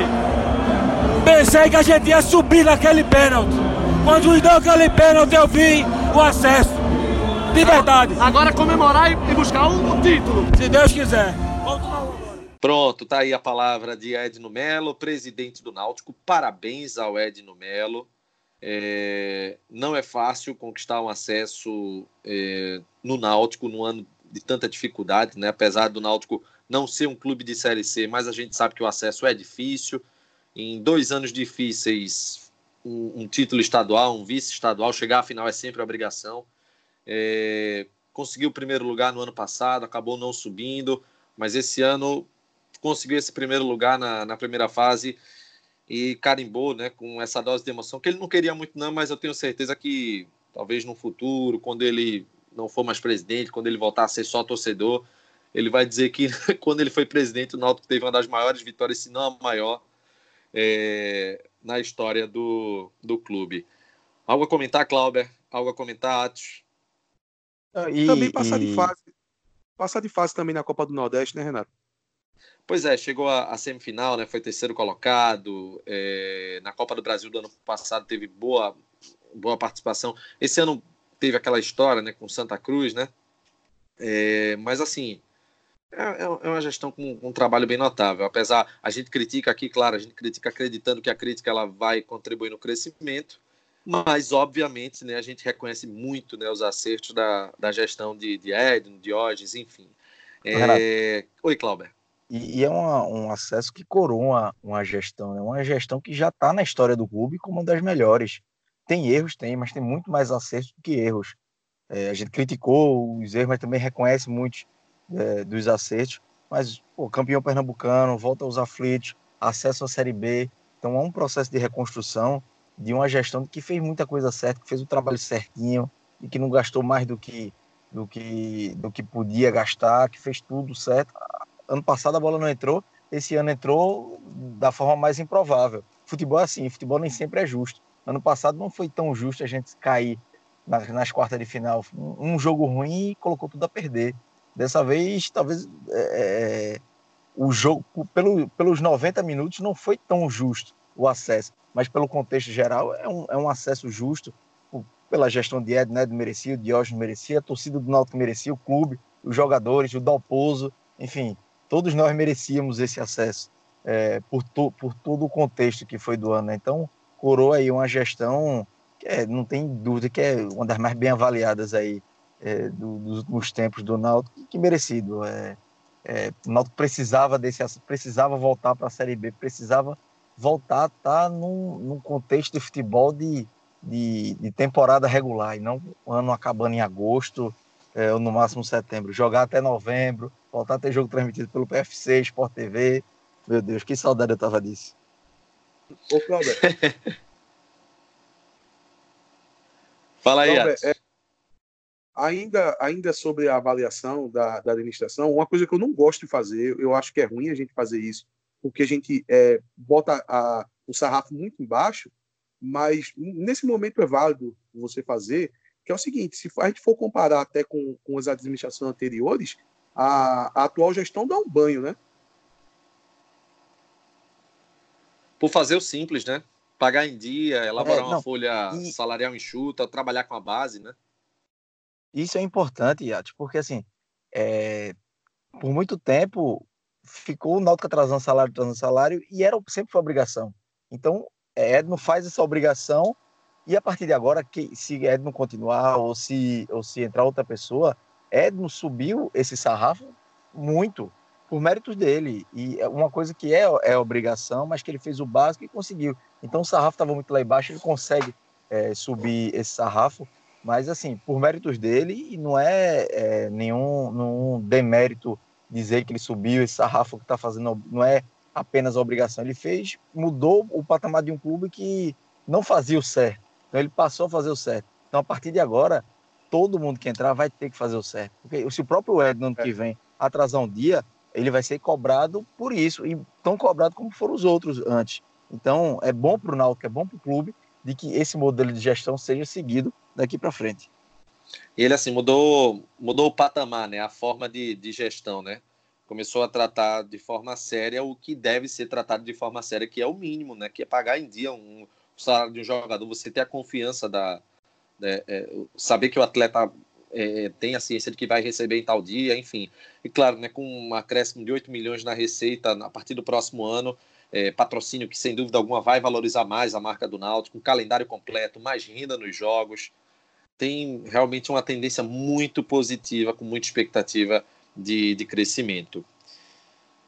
Pessoal, chegou a hora da gente falar do restaurante Peixe na Telha de Porto de Galinhas. Localizado na beira-mar de um dos cartões postais mais conhecidos do Brasil, o restaurante Peixe na Telha tem 28 anos de muita tradição e sabor. São vários pratos com aquele tempero nordestino. E além disso, o Peixe na Telha oferece chuveiros, guarda-volumes e cadeiras de praia para os clientes. Olha aí que praticidade. E tem mais. Se você estiver buscando uma opção noturna de happy hour, com música boa e aquele chopp bem gelado, o Peixe Matuto Boteco está disponível para você, sua família e seus amigos. É um espaço à parte do restaurante com toda a sofisticação que você merece na Avenida Beira-Mar, em Porto de Galinhas, tem a parada obrigatória para quem vai àquele paraíso, pessoal. Anota o telefone 81 3552 1323. Restaurante Peixe na Telha e Peixe Matuto Boteco, o original sabor de Porto, parceiro do TimbuCast.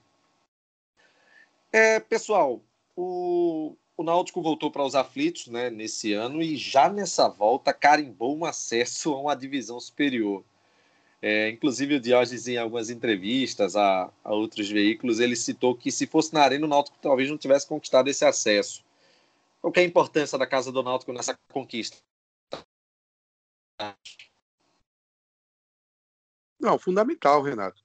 É, você perceba, eu, eu, já falei sobre isso, que o, os aflitos é estigmatizado e para o lado positivo, ele tem esse, esse espírito de, de, de, ser um campo diferente. É, isso é nacionalmente, é reconhecido nacionalmente. É, você pega é, eu, eu, vou citar o, o, caso de Hélio dos Anjos, que, que Hélio dos Anjos teve um. Nesse, depois, ele foi muito bem dentro das quatro linhas, ele armou o Paysandu muito bem, mas assim que acaba o jogo, ele começou a ter um comportamento deplorável. Teve uma declaração, duas declarações dele que, que eu, eu achei lamentável. Uma foi ele citar na ali, num, ele, ele, imaginou um cenário conspiratório de, de, compra de jogo e ele botou o nome do Dalpozo no meio. Ele botou o nome da comissão técnica, citou porque é gaúcho e a, a equipe de arbitragem também é gaúcha. Engraçado que o Voaden parece que ele é de Santa Catarina, né? Mas enfim. É, e, e para terminar, a cereja do bolo nas declarações lamentáveis dele, ele disse que foi agredido tal e inúmeros relatos dizem que o torcedor que chegou lá para falar com o dos Anjos, ele, ele ia cumprimentar o Hélio dos Anjos pelo trabalho que fez no Paysandu. E cá entre nós, Renato, eu acredito demais nessa versão, porque, o, como você citou no começo do programa, os torcedores que, que entraram dentro do campo, eles estavam desprovidos ali de maldade. Ali foi uma coisa pura, uma, é, é, é, é era um momento genuíno ali.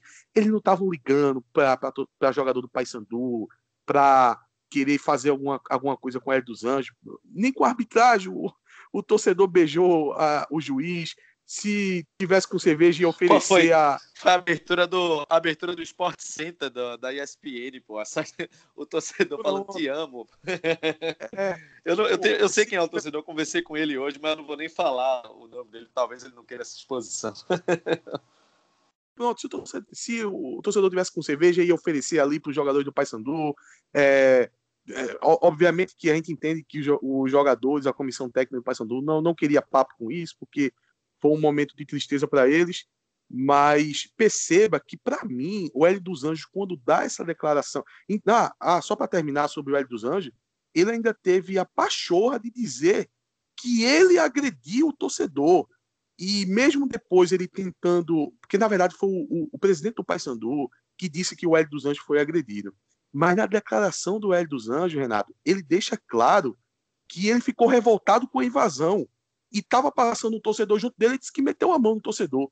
Ele, ele confessa que a ação de agressão veio dele. O presidente do Paysandu tentou contar uma outra narrativa, mas o Hélio dos Anjos ele deixa bem claro que ele se revoltou com o fato de da torcida ter invadido e olhou para o torcedor e meteu a mão no torcedor. Ele, ele, ele diz com, toda, com todas as palavras: ah, o cara tava passando, deu, deu logo uma bofetada em um. Então, para mim, ele quando, quando fala isso, ele tá buscando esse esse esse espírito que tem nos aflitos de, de um campo é, inóspito, é, relembrando aquele caso que aconteceu com, com o zagueiro do, do Botafogo, o André Luiz.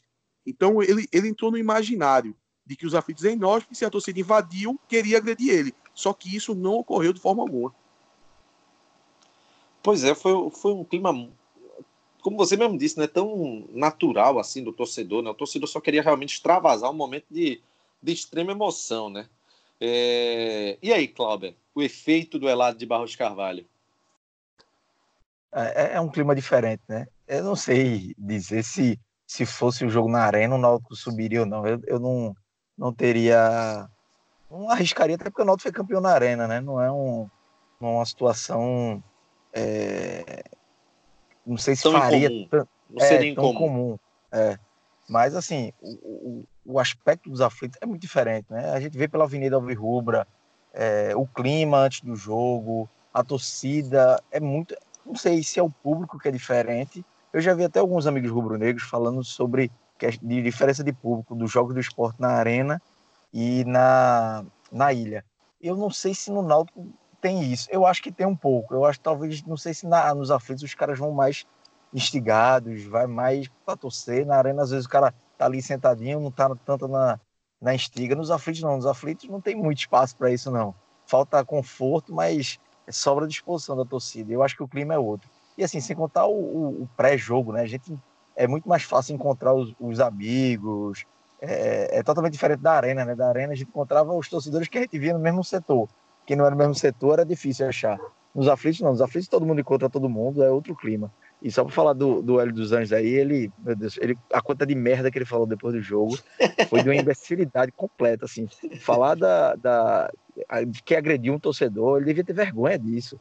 Porque ninguém ali foi para agredir os jogadores do Paysandu, não. O torcedor invadiu para comemorar, ninguém foi para cima dos caras, não. E ele fala com orgulho, ele não soube perder ele devia estar preocupado com os jogadores, que o Paysandu não perdeu, perdeu por conta da arbitragem, pode falar isso, mas os jogadores perderam dois gols cara a cara. Jefferson fez uma defesa e Camutanga salvou um em cima da linha. Então, ele cobre dos jogadores dele também.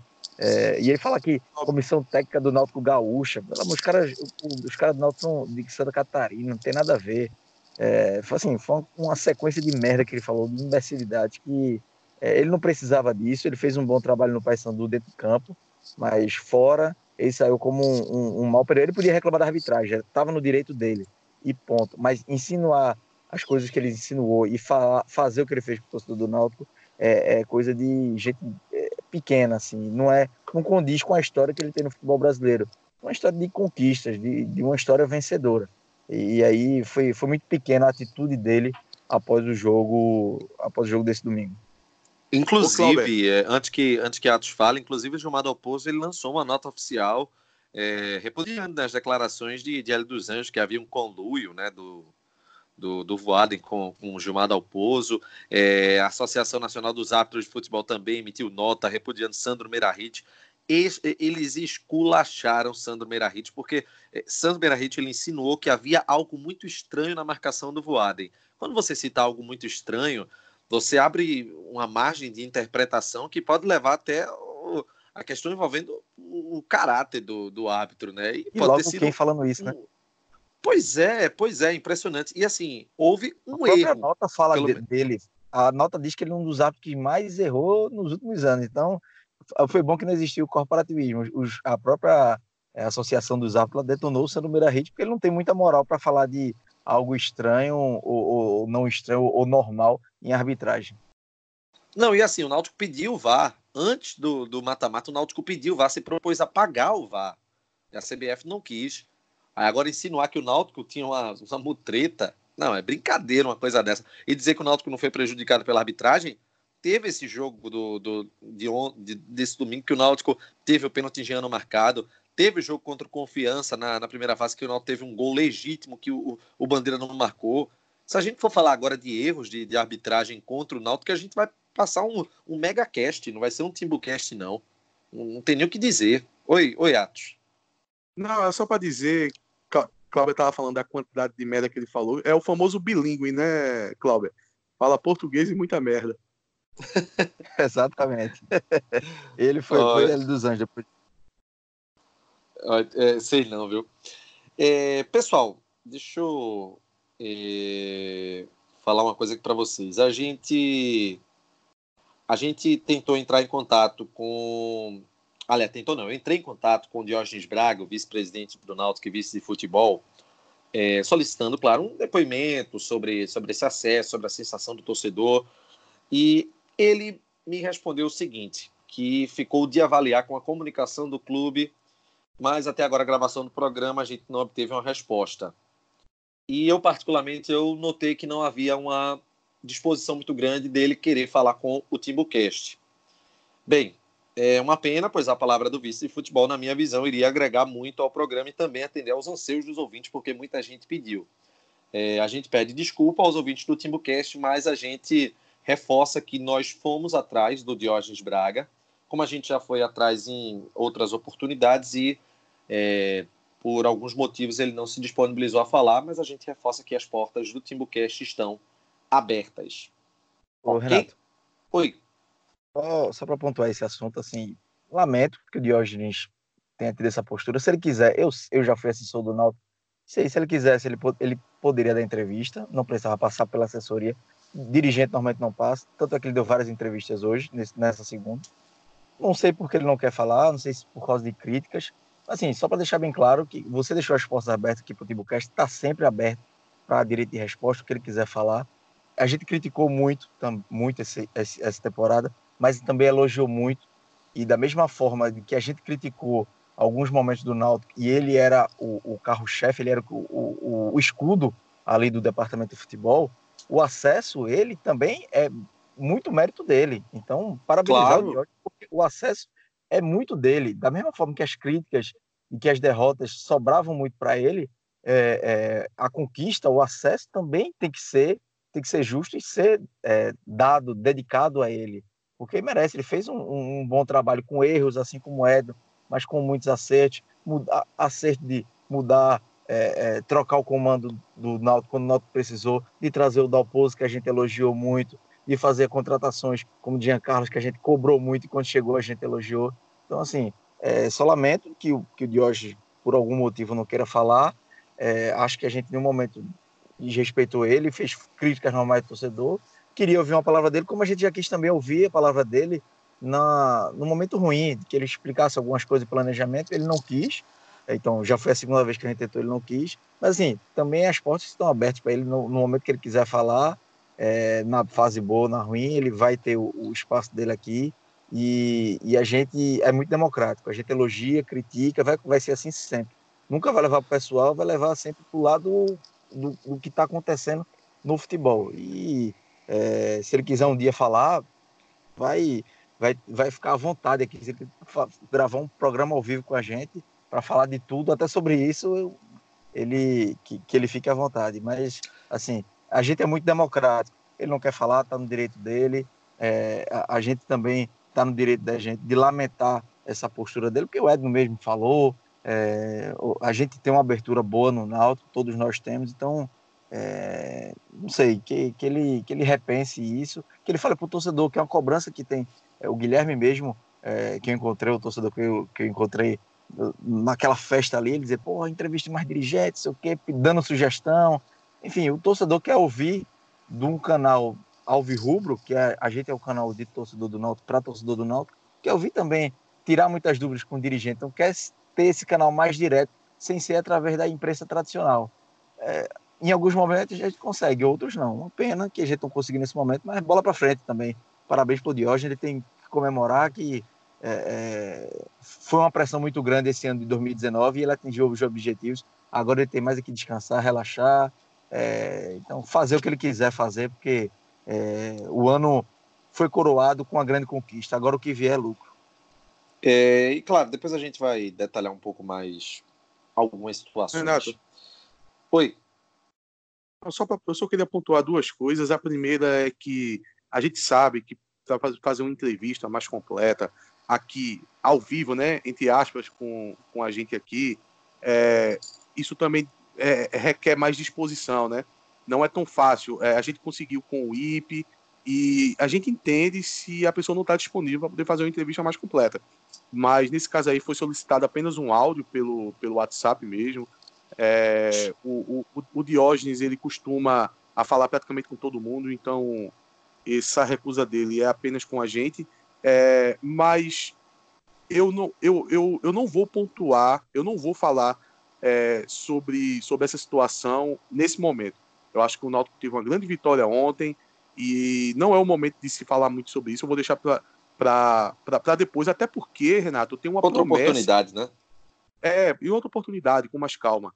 Até porque, Renato, eu tenho uma promessa do próprio Diógenes, que eu conversei com o Diógenes na saída do jogo contra o 13 falei com ele, pedi para poder falar com a gente. Ele me relatou que estava completamente fechado com o elenco para o acesso, que não queria estar tá dando entrevista, é, porque era um momento de foco. Eu disse para ele que concordava com essa postura dele, inclusive o próprio Chapo, ali na, na, naquele período do jogo contra o, o 13, ele, ele até alertou que a, a, o próprio Timbucast ia ter essa postura, porque querendo ou não, apesar de a gente fazer críticas, a gente também é torcedor. Como estava na reta final, faltando poucos jogos, por acesso que todo mundo aqui desejava, almejava, sonhava, a gente também meio, meio que fechou causa com o clube. Então, depois daquele jogo do 13, ninguém aqui ficou citando muito críticas a, a departamento de futebol, a, a qualquer crítica que seja. A gente meio que entrou nesse, nesse pedido dele de foco para o acesso. Subiu mas veio essa recusa de falar com a gente hoje, mas eu vou deixar para outro momento para poder falar mais. O momento ainda é de festa e eu ainda vou contar com a promessa que ele me fez. Ele prometeu que assim que subisse, ele ia falar com o Timbucast. Então, deixa mais para frente. Mais para frente a gente analisa isso melhor. É, vamos passar para o próximo tema aqui, pessoal, porque a semifinal está definida. É, o Náutico vai enfrentar o Juventude. E, assim, alguma motivação? É, assim, alguma motivação não, perdão. A motivação continua em alta? Ou será que há alguma chance do, do time não ter aquele foco, né? Algo que pode até, certo ponto, ser considerado natural, né? Porque o Náutico conquistou o principal objetivo, que é subir. Mas como é que tu enxerga isso, Atos? Olha, é, acontece muito isso, né? É, do, do time que ele, depois que ele tem um acesso, ele tem uma perda de foco. Só que existe um fator aí, Renato, que eu acho que vai ser positivo para a gente, para a gente não perder esse foco, que é o fato do Náutico ter jogado mal esses dois jogos. É uma questão unânime, né? A gente já comentou, o, o, o Cláudio pontuou muito bem isso, e, e, meio que é um entendimento geral da torcida que, de fato, a gente não jogou bem. O próprio Diógenes, né, na declaração, disse que não, o que vale em decisão é, é, é, é sair com o objetivo alcançado. É bem verdade. Então, eu acho que muito por causa disso, o Náutico vai ter o foco, porque o Náutico está devendo futebol. E já subiu, já conseguiu o objetivo, então é hora do, do chegar para o elenco e dizer: olha, o futebol não veio ainda nesses, nessas, nesse mata-mata. Vamos botar o futebol agora, vamos, vamos, vamos jogar bola e sem esse peso de, de, do acesso, da necessidade do acesso, vamos para essa semifinal e para essa final. E aí, Cláudio? Eu acho que para os dois times a motivação cai, a tensão baixa muito, né? Então acaba a motivação caindo um pouquinho, os dois vão, vão muito mais relaxados. E assim, de futebol, das equipes, Juventude e Náutico são duas das melhores equipes que eu vi nessa Série C. Então, acho que com tende a ser jogos leves, sem tanta pressão, é, tende a ser jogos bons, diferente que Náutico e Paysandu foram jogos mais chatos, principalmente o primeiro. E assim, eu acho que é natural cair um pouco o nível de concentração dos jogadores, da torcida também, já não vai ser mais aquele apelo. Mas a entrevista do Dalpozo é, me deixou a sensação de que ele, ele falou que quer o título, então ele vai tentar manter o nível de atenção dos jogadores, de motivação, se não 100%, mas muito perto do 100%, que ele disse que quer um título nacional pelo Náutico, que ele quer que os jogadores, é, é ele falou muito disso, de entrar para a história, botar o nome dele na história, ele já colocou com acesso, mas ele quer um título nacional que é importante para ele, vai ser importante para os jogadores. Então eu acho que ele vai muito para esse contexto é, de, de, motivação para os jogadores. Ele a, mostrar para os caras, ó, o acesso foi muito importante para o clube. Talvez o título seja mais importante até para vocês agora. Levantar uma taça, uma medalha e mostrar que vocês são campeão, colocar um, no currículo ali aquele campeão brasileiro é, da Série C. Então é, um, é um, um título que pode abrir mercado para alguns jogadores que não tem que não tem mercado hoje na Série B. Então, um título da Série C coloca os caras em outro patamar. Então, acho que o Dalpozo vai tentar trabalhar é, muito isso e tá, tá, na, tá, na, na, tá na razão dele. E a gente tá nessa, vamos buscar o título agora. Subiu, claro que é, o nervosismo da gente como torcedor vai ser muito menor, a tensão vai ser muito menor, mas se a gente tá no jogo, vamos jogar e vamos tentar ser campeão. Pois é, Pessoal, vamos chegar aqui agora no momento legal que é a parte da interatividade. Vamos ver aqui o pessoal. Todo mundo que mandou as mensagens, foi muita mensagem dessa vez. É, vamos começar primeiro aqui com o Eri Moraes.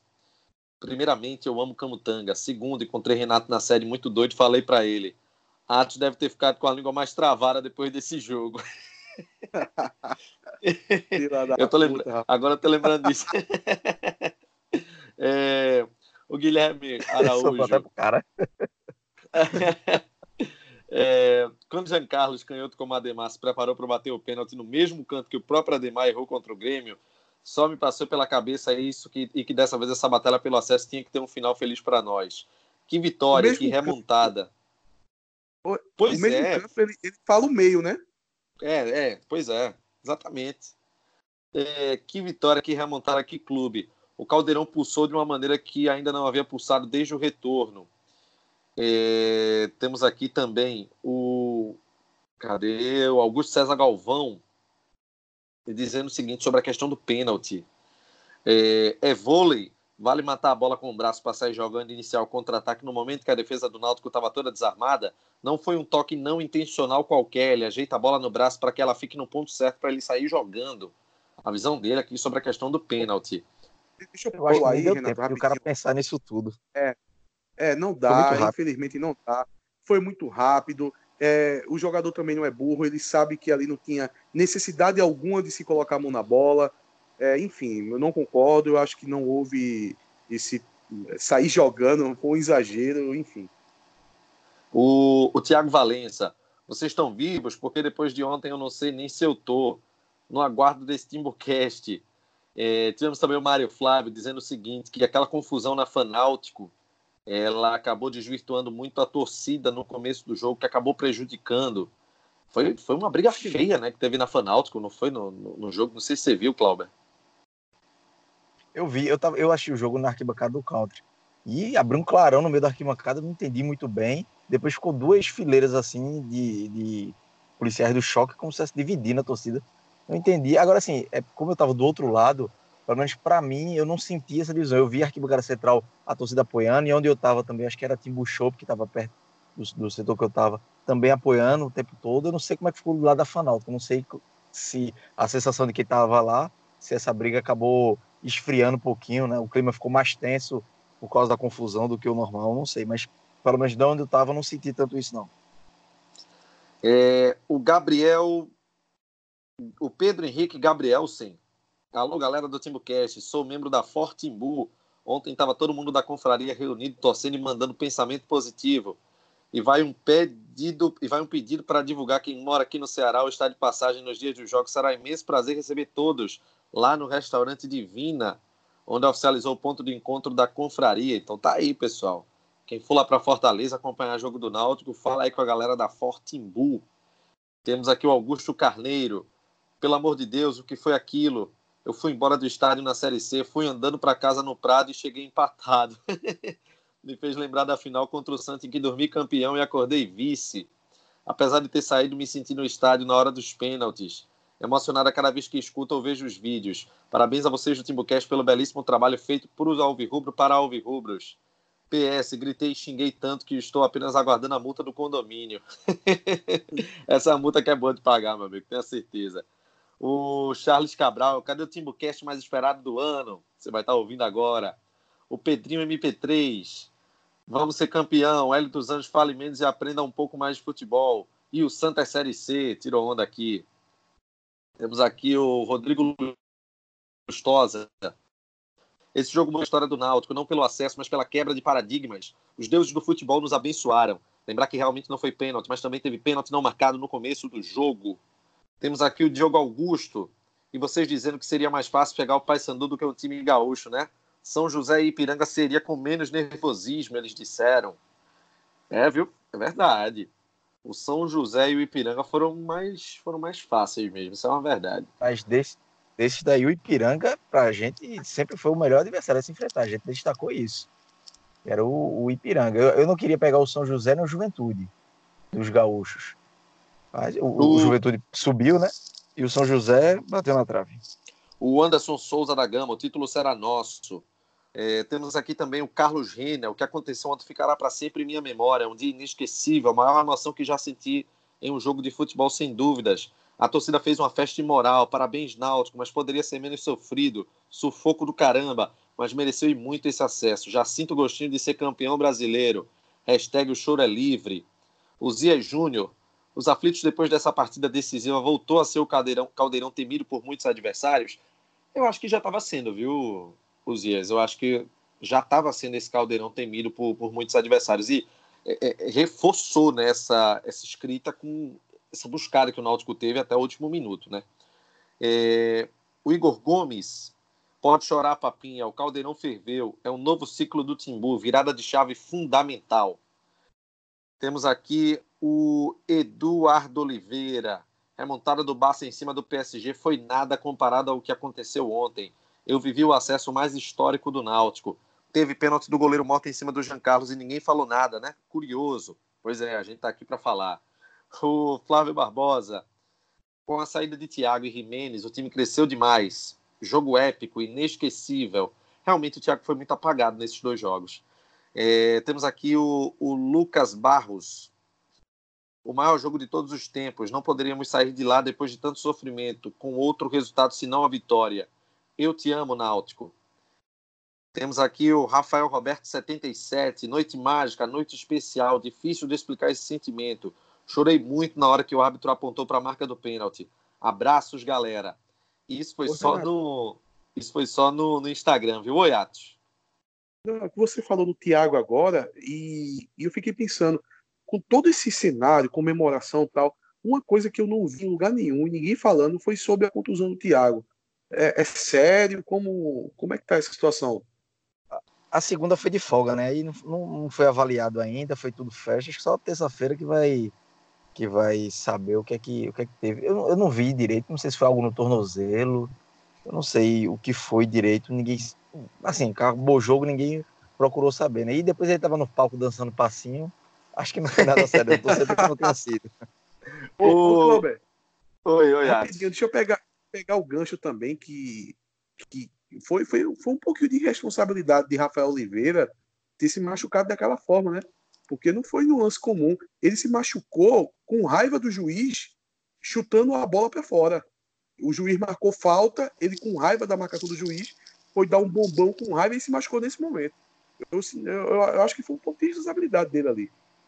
Eu, eu pensei o... que ele tinha se machucado na falta. Eu até pensei, eu não sei, não. eu, não, não, vi direito, não entendi não, bem o lance. Ele, ele se machucou dando um chutão da bola para fora com raiva do juiz, Cláudio. Eu, eu concordo, eu, eu concordo não, como é? Eu confesso que eu não me lembro. É... O Anderson Lima no Twitter. Se ouviu agora, eu choro demais. Rodrigo Fischer, ansioso para escutar o programa, tá escutando agora. Guilherme Toscano, coloquem as narrações. Ah, na verdade, vou perguntar, gostou das narrações? É, muito ruim tá longe nesse momento. Temos aqui o João Marcelo, porra, subimos caralho. Temos aqui o Gabriel Queiroz, meu amigo, o aflito está de volta. A galera invadindo. Sérgio Braga. Sérgio Braga, infelizmente, a gente não conseguiu. Né? Tenta fazer um programa especial, chama Diógenes, o presidente de jogadores.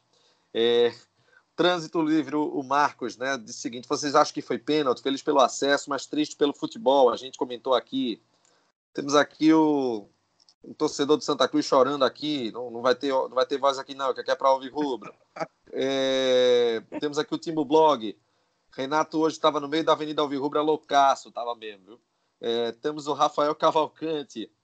Qual foi o público e renda? O público foi 16.600, a renda pouco mais de 600 mil reais. O... Oi. Essa questão do público aí, não tinha 16 mil. Não vou entrar no, nem no mérito de por que ele não divulgaram certo, mas não tinha, tinha muito mais.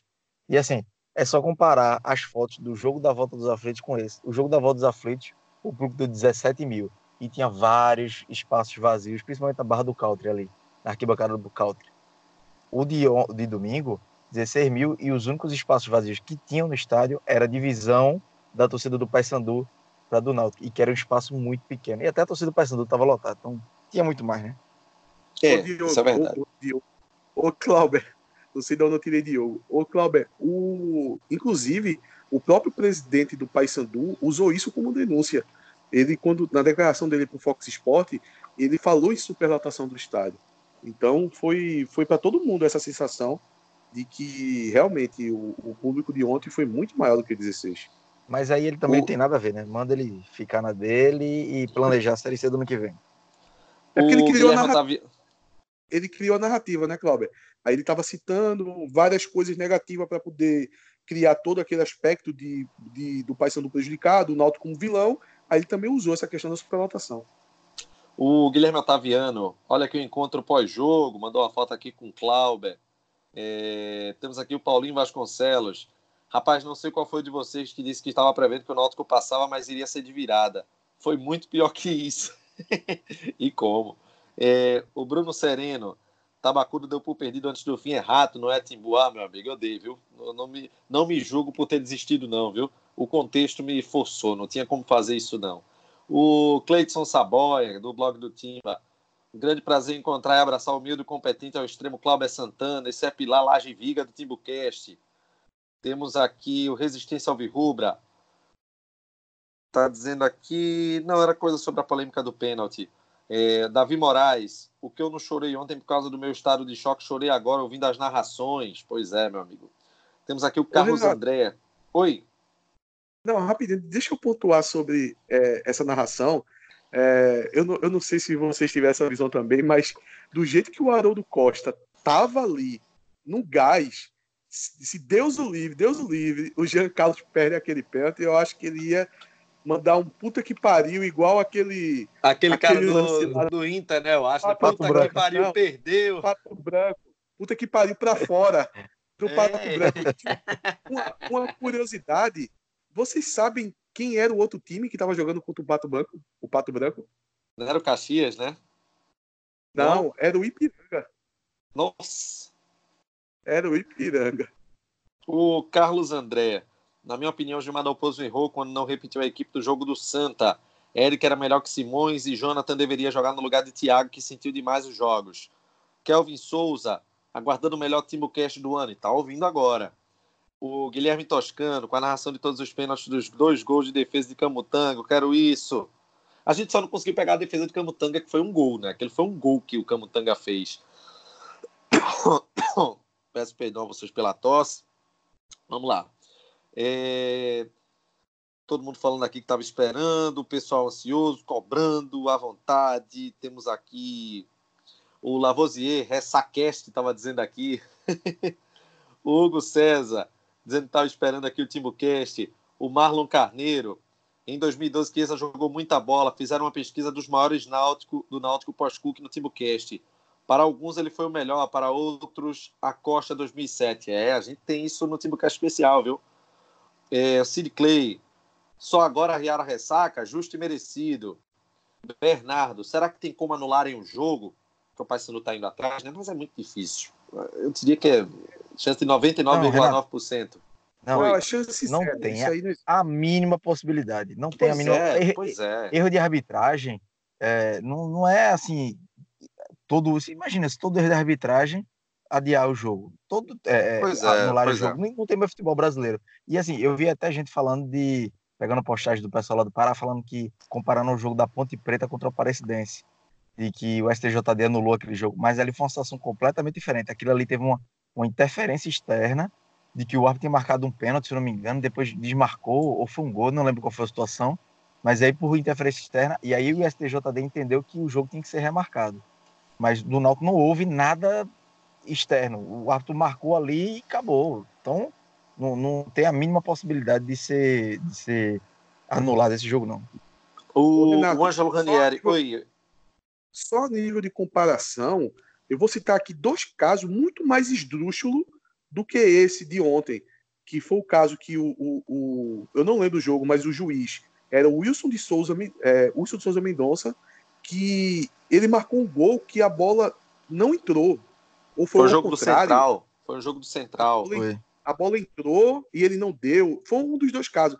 E é um caso muito mais gritante do que esse e não foi remarcado. E um outro caso também é aquele, inclusive, eu, eu aconselho ao ouvinte a ver essa cena no YouTube, porque é uma das cenas mais fantásticas que eu já vi no futebol, que é aquele jogo do Tupi, que quando o Tupi vai fazer o gol para conseguir acesso, o, o repórter tira ou é o Gandula? Massagista, o, o massagista do, do Tupi entra e tira o gol lá do. Massagista do Tupi, não, massagista do outro time, tira o gol do Tupi e ele tem que sair para os vestiários corrido porque o jogador do Tupi tentou pegar ele. E aí esse jogo não foi remarcado também. Deus, eu tô lembrando agora, tô rindo. Fala ah, aí, é sensacional, sensacional. Eu, antes do jogo ali, pouco antes do, do, dos jogadores chegarem, aí eu fiquei ali perto da, da, da piscina, né? E tava a imprensa lá, eu encontrei João Vitor da Rádio Jornal. Eu não sei nem se era para falar isso aqui, mas eu vou falar, que foi engraçado demais. Porque eu falando com ele, eu falei, e aí, João? O João acompanha, é o setorista do Náutico, né? E aí, vamos subir? Ele, não, vamos, pô, tudo tá bem e tal. E ele, aí ele me falou, ó, eu já disse pros caras aqui, se tiver 1 a 0 pro Náutico, último lance, ataque do Paysandu, o Paysandu, o cara driblar Jefferson chutar pro gol, a bola estiver entrando, eu entro, eu entro em campo e dou um bico na bola. ele, disse, ele disse isso pra, no grupo eu falei, tu vai ser ídolo do Náutico hoje. Eita, pô, eu tenho, eu, eu tenho costume de chamar meu amigo João Vitor de bolinha. É só você seguir rolando, meu amigo. Choca a bola com bola, não é? essa porra não entra. É, vamos seguir aqui, pessoal. O Marlon Carneiro, não, passou aqui. O Sid Clay, cadê, cadê, cadê? Bom, chegando aqui. Ângelo Ranieri. Meus amigos, esse é um dos maiores jogos da história do futebol brasileiro. Não por qualidade técnica, lógico, mas sim pela narrativa construída. Timbucast pé quente. Temos aqui o tá Caio correto, Rezende. Tá correto. Tá correto, Ângelo, muito. Foi, foi a nível nacional mesmo. É, comparado isso aí, eu só lembro daquele, daquela virada do Leicester. Não sei se você se lembra, a segunda divisão do inglês. Lembro, que o, lembro. Que Depois de perder um pênalti, era, eu é... acho que era o Watford. Acho que era o Watford, não tenho certeza. E o Leicester. E o, e o Leicester, foi exatamente. O, O Caio Rezende, esse jogo foi surreal, desde o pré-jogo até a saída do estádio. Ver a frustração da torcida aos meados do segundo tempo se transformar em euforia, vibração e canto até o último segundo. Não tem preço. O pênalti que veio na hora certa para consagrar esse acesso tão esperado. Vitor Davis, se passar do Juventude já posso mandar fazer a faixa. Felipe Belo, calma, calma, olha, calma, né? só, só, só para pontuar, porque o Juventude já é muito difícil e eu acho o, o, o Sampaio Correia melhor do que o Juventude. Complicado uma final contra o Sampaio. O Felipe Belo, Timocast pé quente, analisando o jogo como um todo, mais uma vez não jogamos nada, à exceção de Jean Carlos e Jonathan. Como fazer o time jogar no domingo? Quer notícias também de Thiago e Rafael Oliveira. Vai ser possível saber melhor nessa terça, quando o time tem a reapresentação. O Vitor Davis, qual seria a lista de renovações para vocês no ano que vem? No próximo Timocast, muito em breve, a gente vai fazer um balanço geral do elenco do Náutico. O Mazinho dizendo que quer a narração, já ouviu a narração. É... Oi. Só para não deixar passar batido, é... a semifinal, Náutico e Juventude, o primeiro jogo é fora, que é o, o, o domingo, 6 horas, o, a Dazon confirmou, né, que ela que detém o direito de transmissão, e provavelmente no outro domingo é o dos aflitos. E uma possível final, para o Náutico decidir em casa, o Náutico tem que fazer mais pontos do que o Sampaio, porque vai somando os, somando os pontos do, das quartas de final e da semi. E aí tá hoje Náutico e Sampaio com 35, Juventude 32 e o Confiança com 30, não é isso, Atos? Não engano é 30. Isso, isso. Aí. Isso. Não tem então o segundo jogo ser, ser contra o Confiança lá.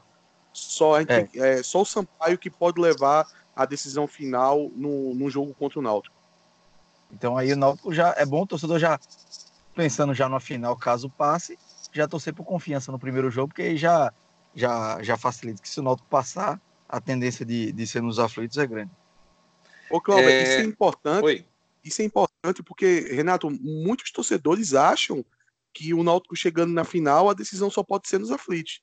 Então, é bom para informar o, o, o, torcedor. E como o Cláudio citou, o Confiança passando é, o segundo e um, um provável Náutico Confiança vai ser nos aflitos de qualquer jeito.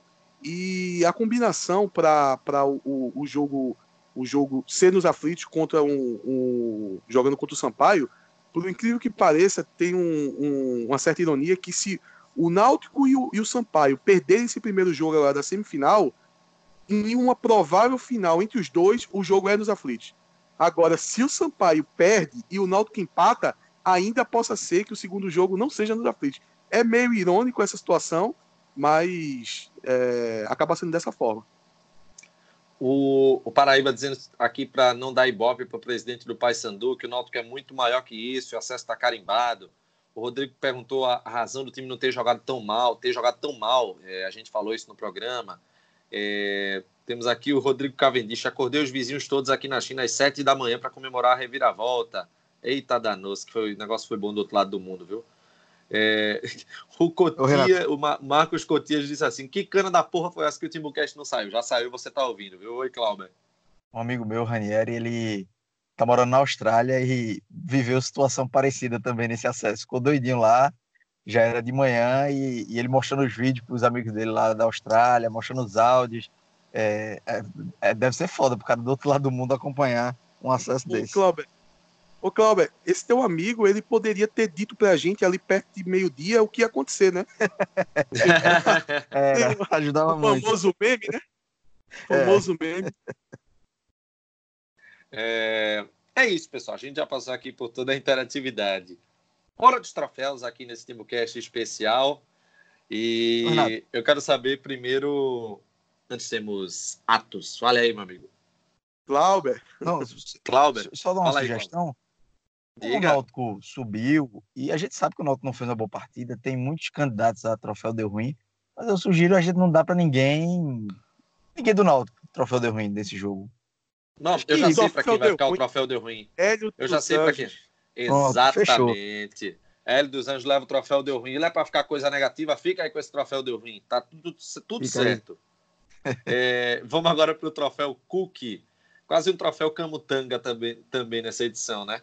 É... Eita porra, eu dei uma sugestão boa agora, hein? Pô, você. Eu vou, eu vou votar primeiro. Eu, geralmente eu fico por último, mas eu vou votar primeiro hoje. É, nós temos questões de menções honrosas. É, eu, eu, eu, deixaria, eu tenho algumas peças aqui principais. Temos o Jefferson, pela defesa que ele fez no, no segundo tempo, pela defesa do pênalti que deu a vantagem do Náutico nas penalidades. É, temos também o, o Jean Carlos por ter assumido o papel, chamou a responsabilidade nos pênaltis, no pênalti decisivo do segundo tempo, no primeiro pênalti. E tem o Camutanga, né? Por aquela aquele gol que ele marcou sem ter sido gol. Mas eu deixo o troféu Cook para Jefferson. Eu vou deixar para o goleiro do Náutico que evitou né, o terceiro gol do Paysandu no segundo tempo e defendeu o pênalti que encaminhou né, esse acesso do Náutico. O meu troféu fica com Jefferson. Atos, você. Eu concordo com, com as menções. Eu acho que Jean Carlos foi muito importante porque ele assume a responsabilidade e a postura dele. A postura dele é, deu confiança. Ele pegou a bola com aquela postura de que vou lá e vou fazer sim. E ele fez o, o, o pênalti é, que deu empate e, e, fez também o primeiro pênalti que dá aquela tranquilidade. O, o, o cobrador que abre as cobranças é muito importante. É, é. Até por isso mesmo que é colocado o melhor cobrador ou como primeiro ou como quinto. Então ele assumir essa responsabilidade, essa responsabilidade foi muito importante. Muito importante mesmo, ainda mais se tratando de Náutico, né? Que a gente tem esse estigma e ele foi lá e, e cumpriu o seu papel. O Jefferson, que fez boa defesa durante o jogo, é, pegou o pênalti, né? É, concordo também do Camutanga, muito mais é, pela imagem, aquela imagem dele conseguir tirar aquele gol. Se, se você pega, é, você paralisa, Renato, o lance um pouco antes dele conseguir dar o carrinho, você não consegue entender como ele vai conseguir ter essa bola, porque tá Como o cara perdeu aquele gol. É... é... E ele não perdeu, ele não perdeu o gol, Renato. Camutanga tirou. Forte, Camutanga tirou, Camutanga salvou aquilo ali, é inexplicável. Mas eu não tenho como dar esse troféu Cook para outra pessoa que não seja o Leandro Pedro Voaden.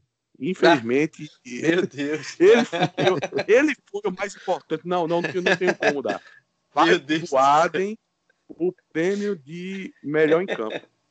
Eu, eu tenho que eu vou editar isso, viu? Vou editar não, isso, não, vou não, permitir. Não, vai ficar. Meu Deus do céu. Clauber, quem é que vai o troféu aí, Clauber? Se a, Olha, se Clauber, estivesse no tô jogo. contando com o teu bom humor. Tô contando com o teu bom humor. Se a, não, vê, se a estivesse no jogo ou tivesse encontrado o carro de voado e na saída ele tinha feito um vídeo pior do que aquele torcedor, beijando voado, ia ser. ia, não, mas já é foda. Não, não, não vou fazer isso, não. Vou, assim, vou começar pelas menções honrosas porque Jean Carlos é, a, a, responsabilidade, a chamar a responsabilidade, o que ele fez ali, poucas vezes eu vi no Náutico. Porque a... Faltou um Jean Carlos em 2005. Exatamente. E assim, dizer. tem o pênalti, tem toda a confusão, e assim que tem um pênalti, ele pega a bola, bota embaixo do braço e espera a confusão acabar. Tem expulsão, tem vai para cá, e ele tá com a bola embaixo do braço o tempo todinho. Ou seja, em nenhum momento ele titubeou, não. No primeiro momento que ele viu que era pênalti, ele pega a bola e diz: é, deixa comigo. E depois ele é o primeiro a cobrar. Ainda tem isso. Dez minutos depois de ter cobrado o pênalti que levou para a disputa, ele vai e abre a, a série. Então é uma. Foi muita é personalidade. Muita personalidade. É jogador que. É jogador de, de jogo grande. É jogador que você tem que ter. Jogador decisivo, você precisa ter. E só uma, uma história de bastidor. Eu, depois do jogo, estava conversando com o Ítalo Rodrigues, o, o executivo do Náutico, e ele dizendo que conversando com o Jean Carlos na noite anterior pelo WhatsApp, e Jean disse: é, pode deixar que amanhã eu vou decidir, amanhã a gente vai subir e eu vou decidir esse jogo. E querendo ou não, ele decidiu, né? De, de forma de, duas vezes, né? Levando a decisão para os pênaltis e batendo, abrindo a série de, de pênaltis. Então, jogador confiante é outra coisa, né? É, então, ele teve Camutanga também, que merece uma menção muito honrosa pela temporada toda, pela temporada de, de recuperação dele, de ressurgimento, e, e, jogou muito aquela salvada, aquela bola ali, podia mudar a história do jogo, podia acabar o jogo para o Náutico ali, ele salvou, mas para mim também o melhor é Jefferson.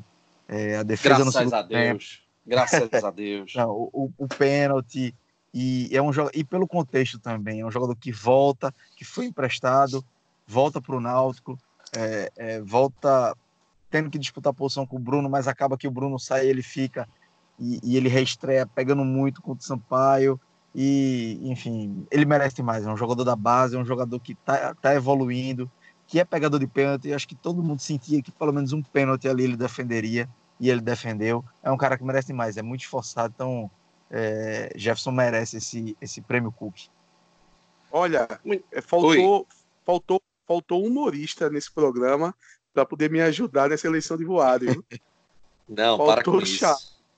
Olha, o, o, o Renato, é, deixa, deixa eu dar uma, um, uma pílula aqui para a gente vai falar sobre isso em algum momento é, nos próximos programas, principalmente depois de acabar a Série C. Mas deixa eu falar uma, uma coisa sobre Camutangas que, que me bateu agora. Eu acho que se você pegar o ano inteiro, Renato, a média, eu, a gente sabe que Thiago jogou muita bola, mas eu acho que Camutanga foi o melhor jogador do Náutico em 2019.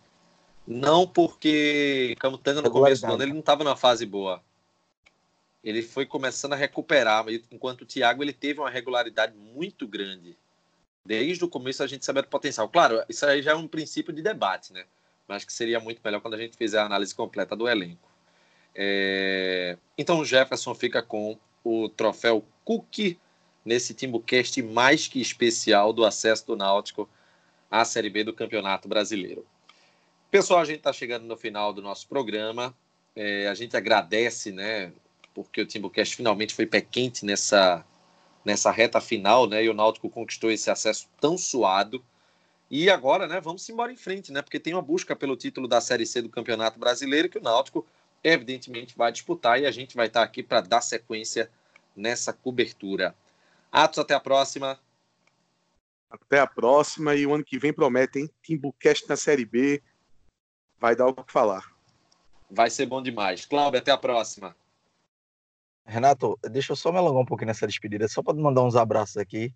É, porque assim, a gente fala de, de jogador, diretoria, mas tem uma galera por trás nos bastidores do Náutico que merece esse acesso pra caramba. Assim, uma galera que, que rói o osso e que não aparece tanto.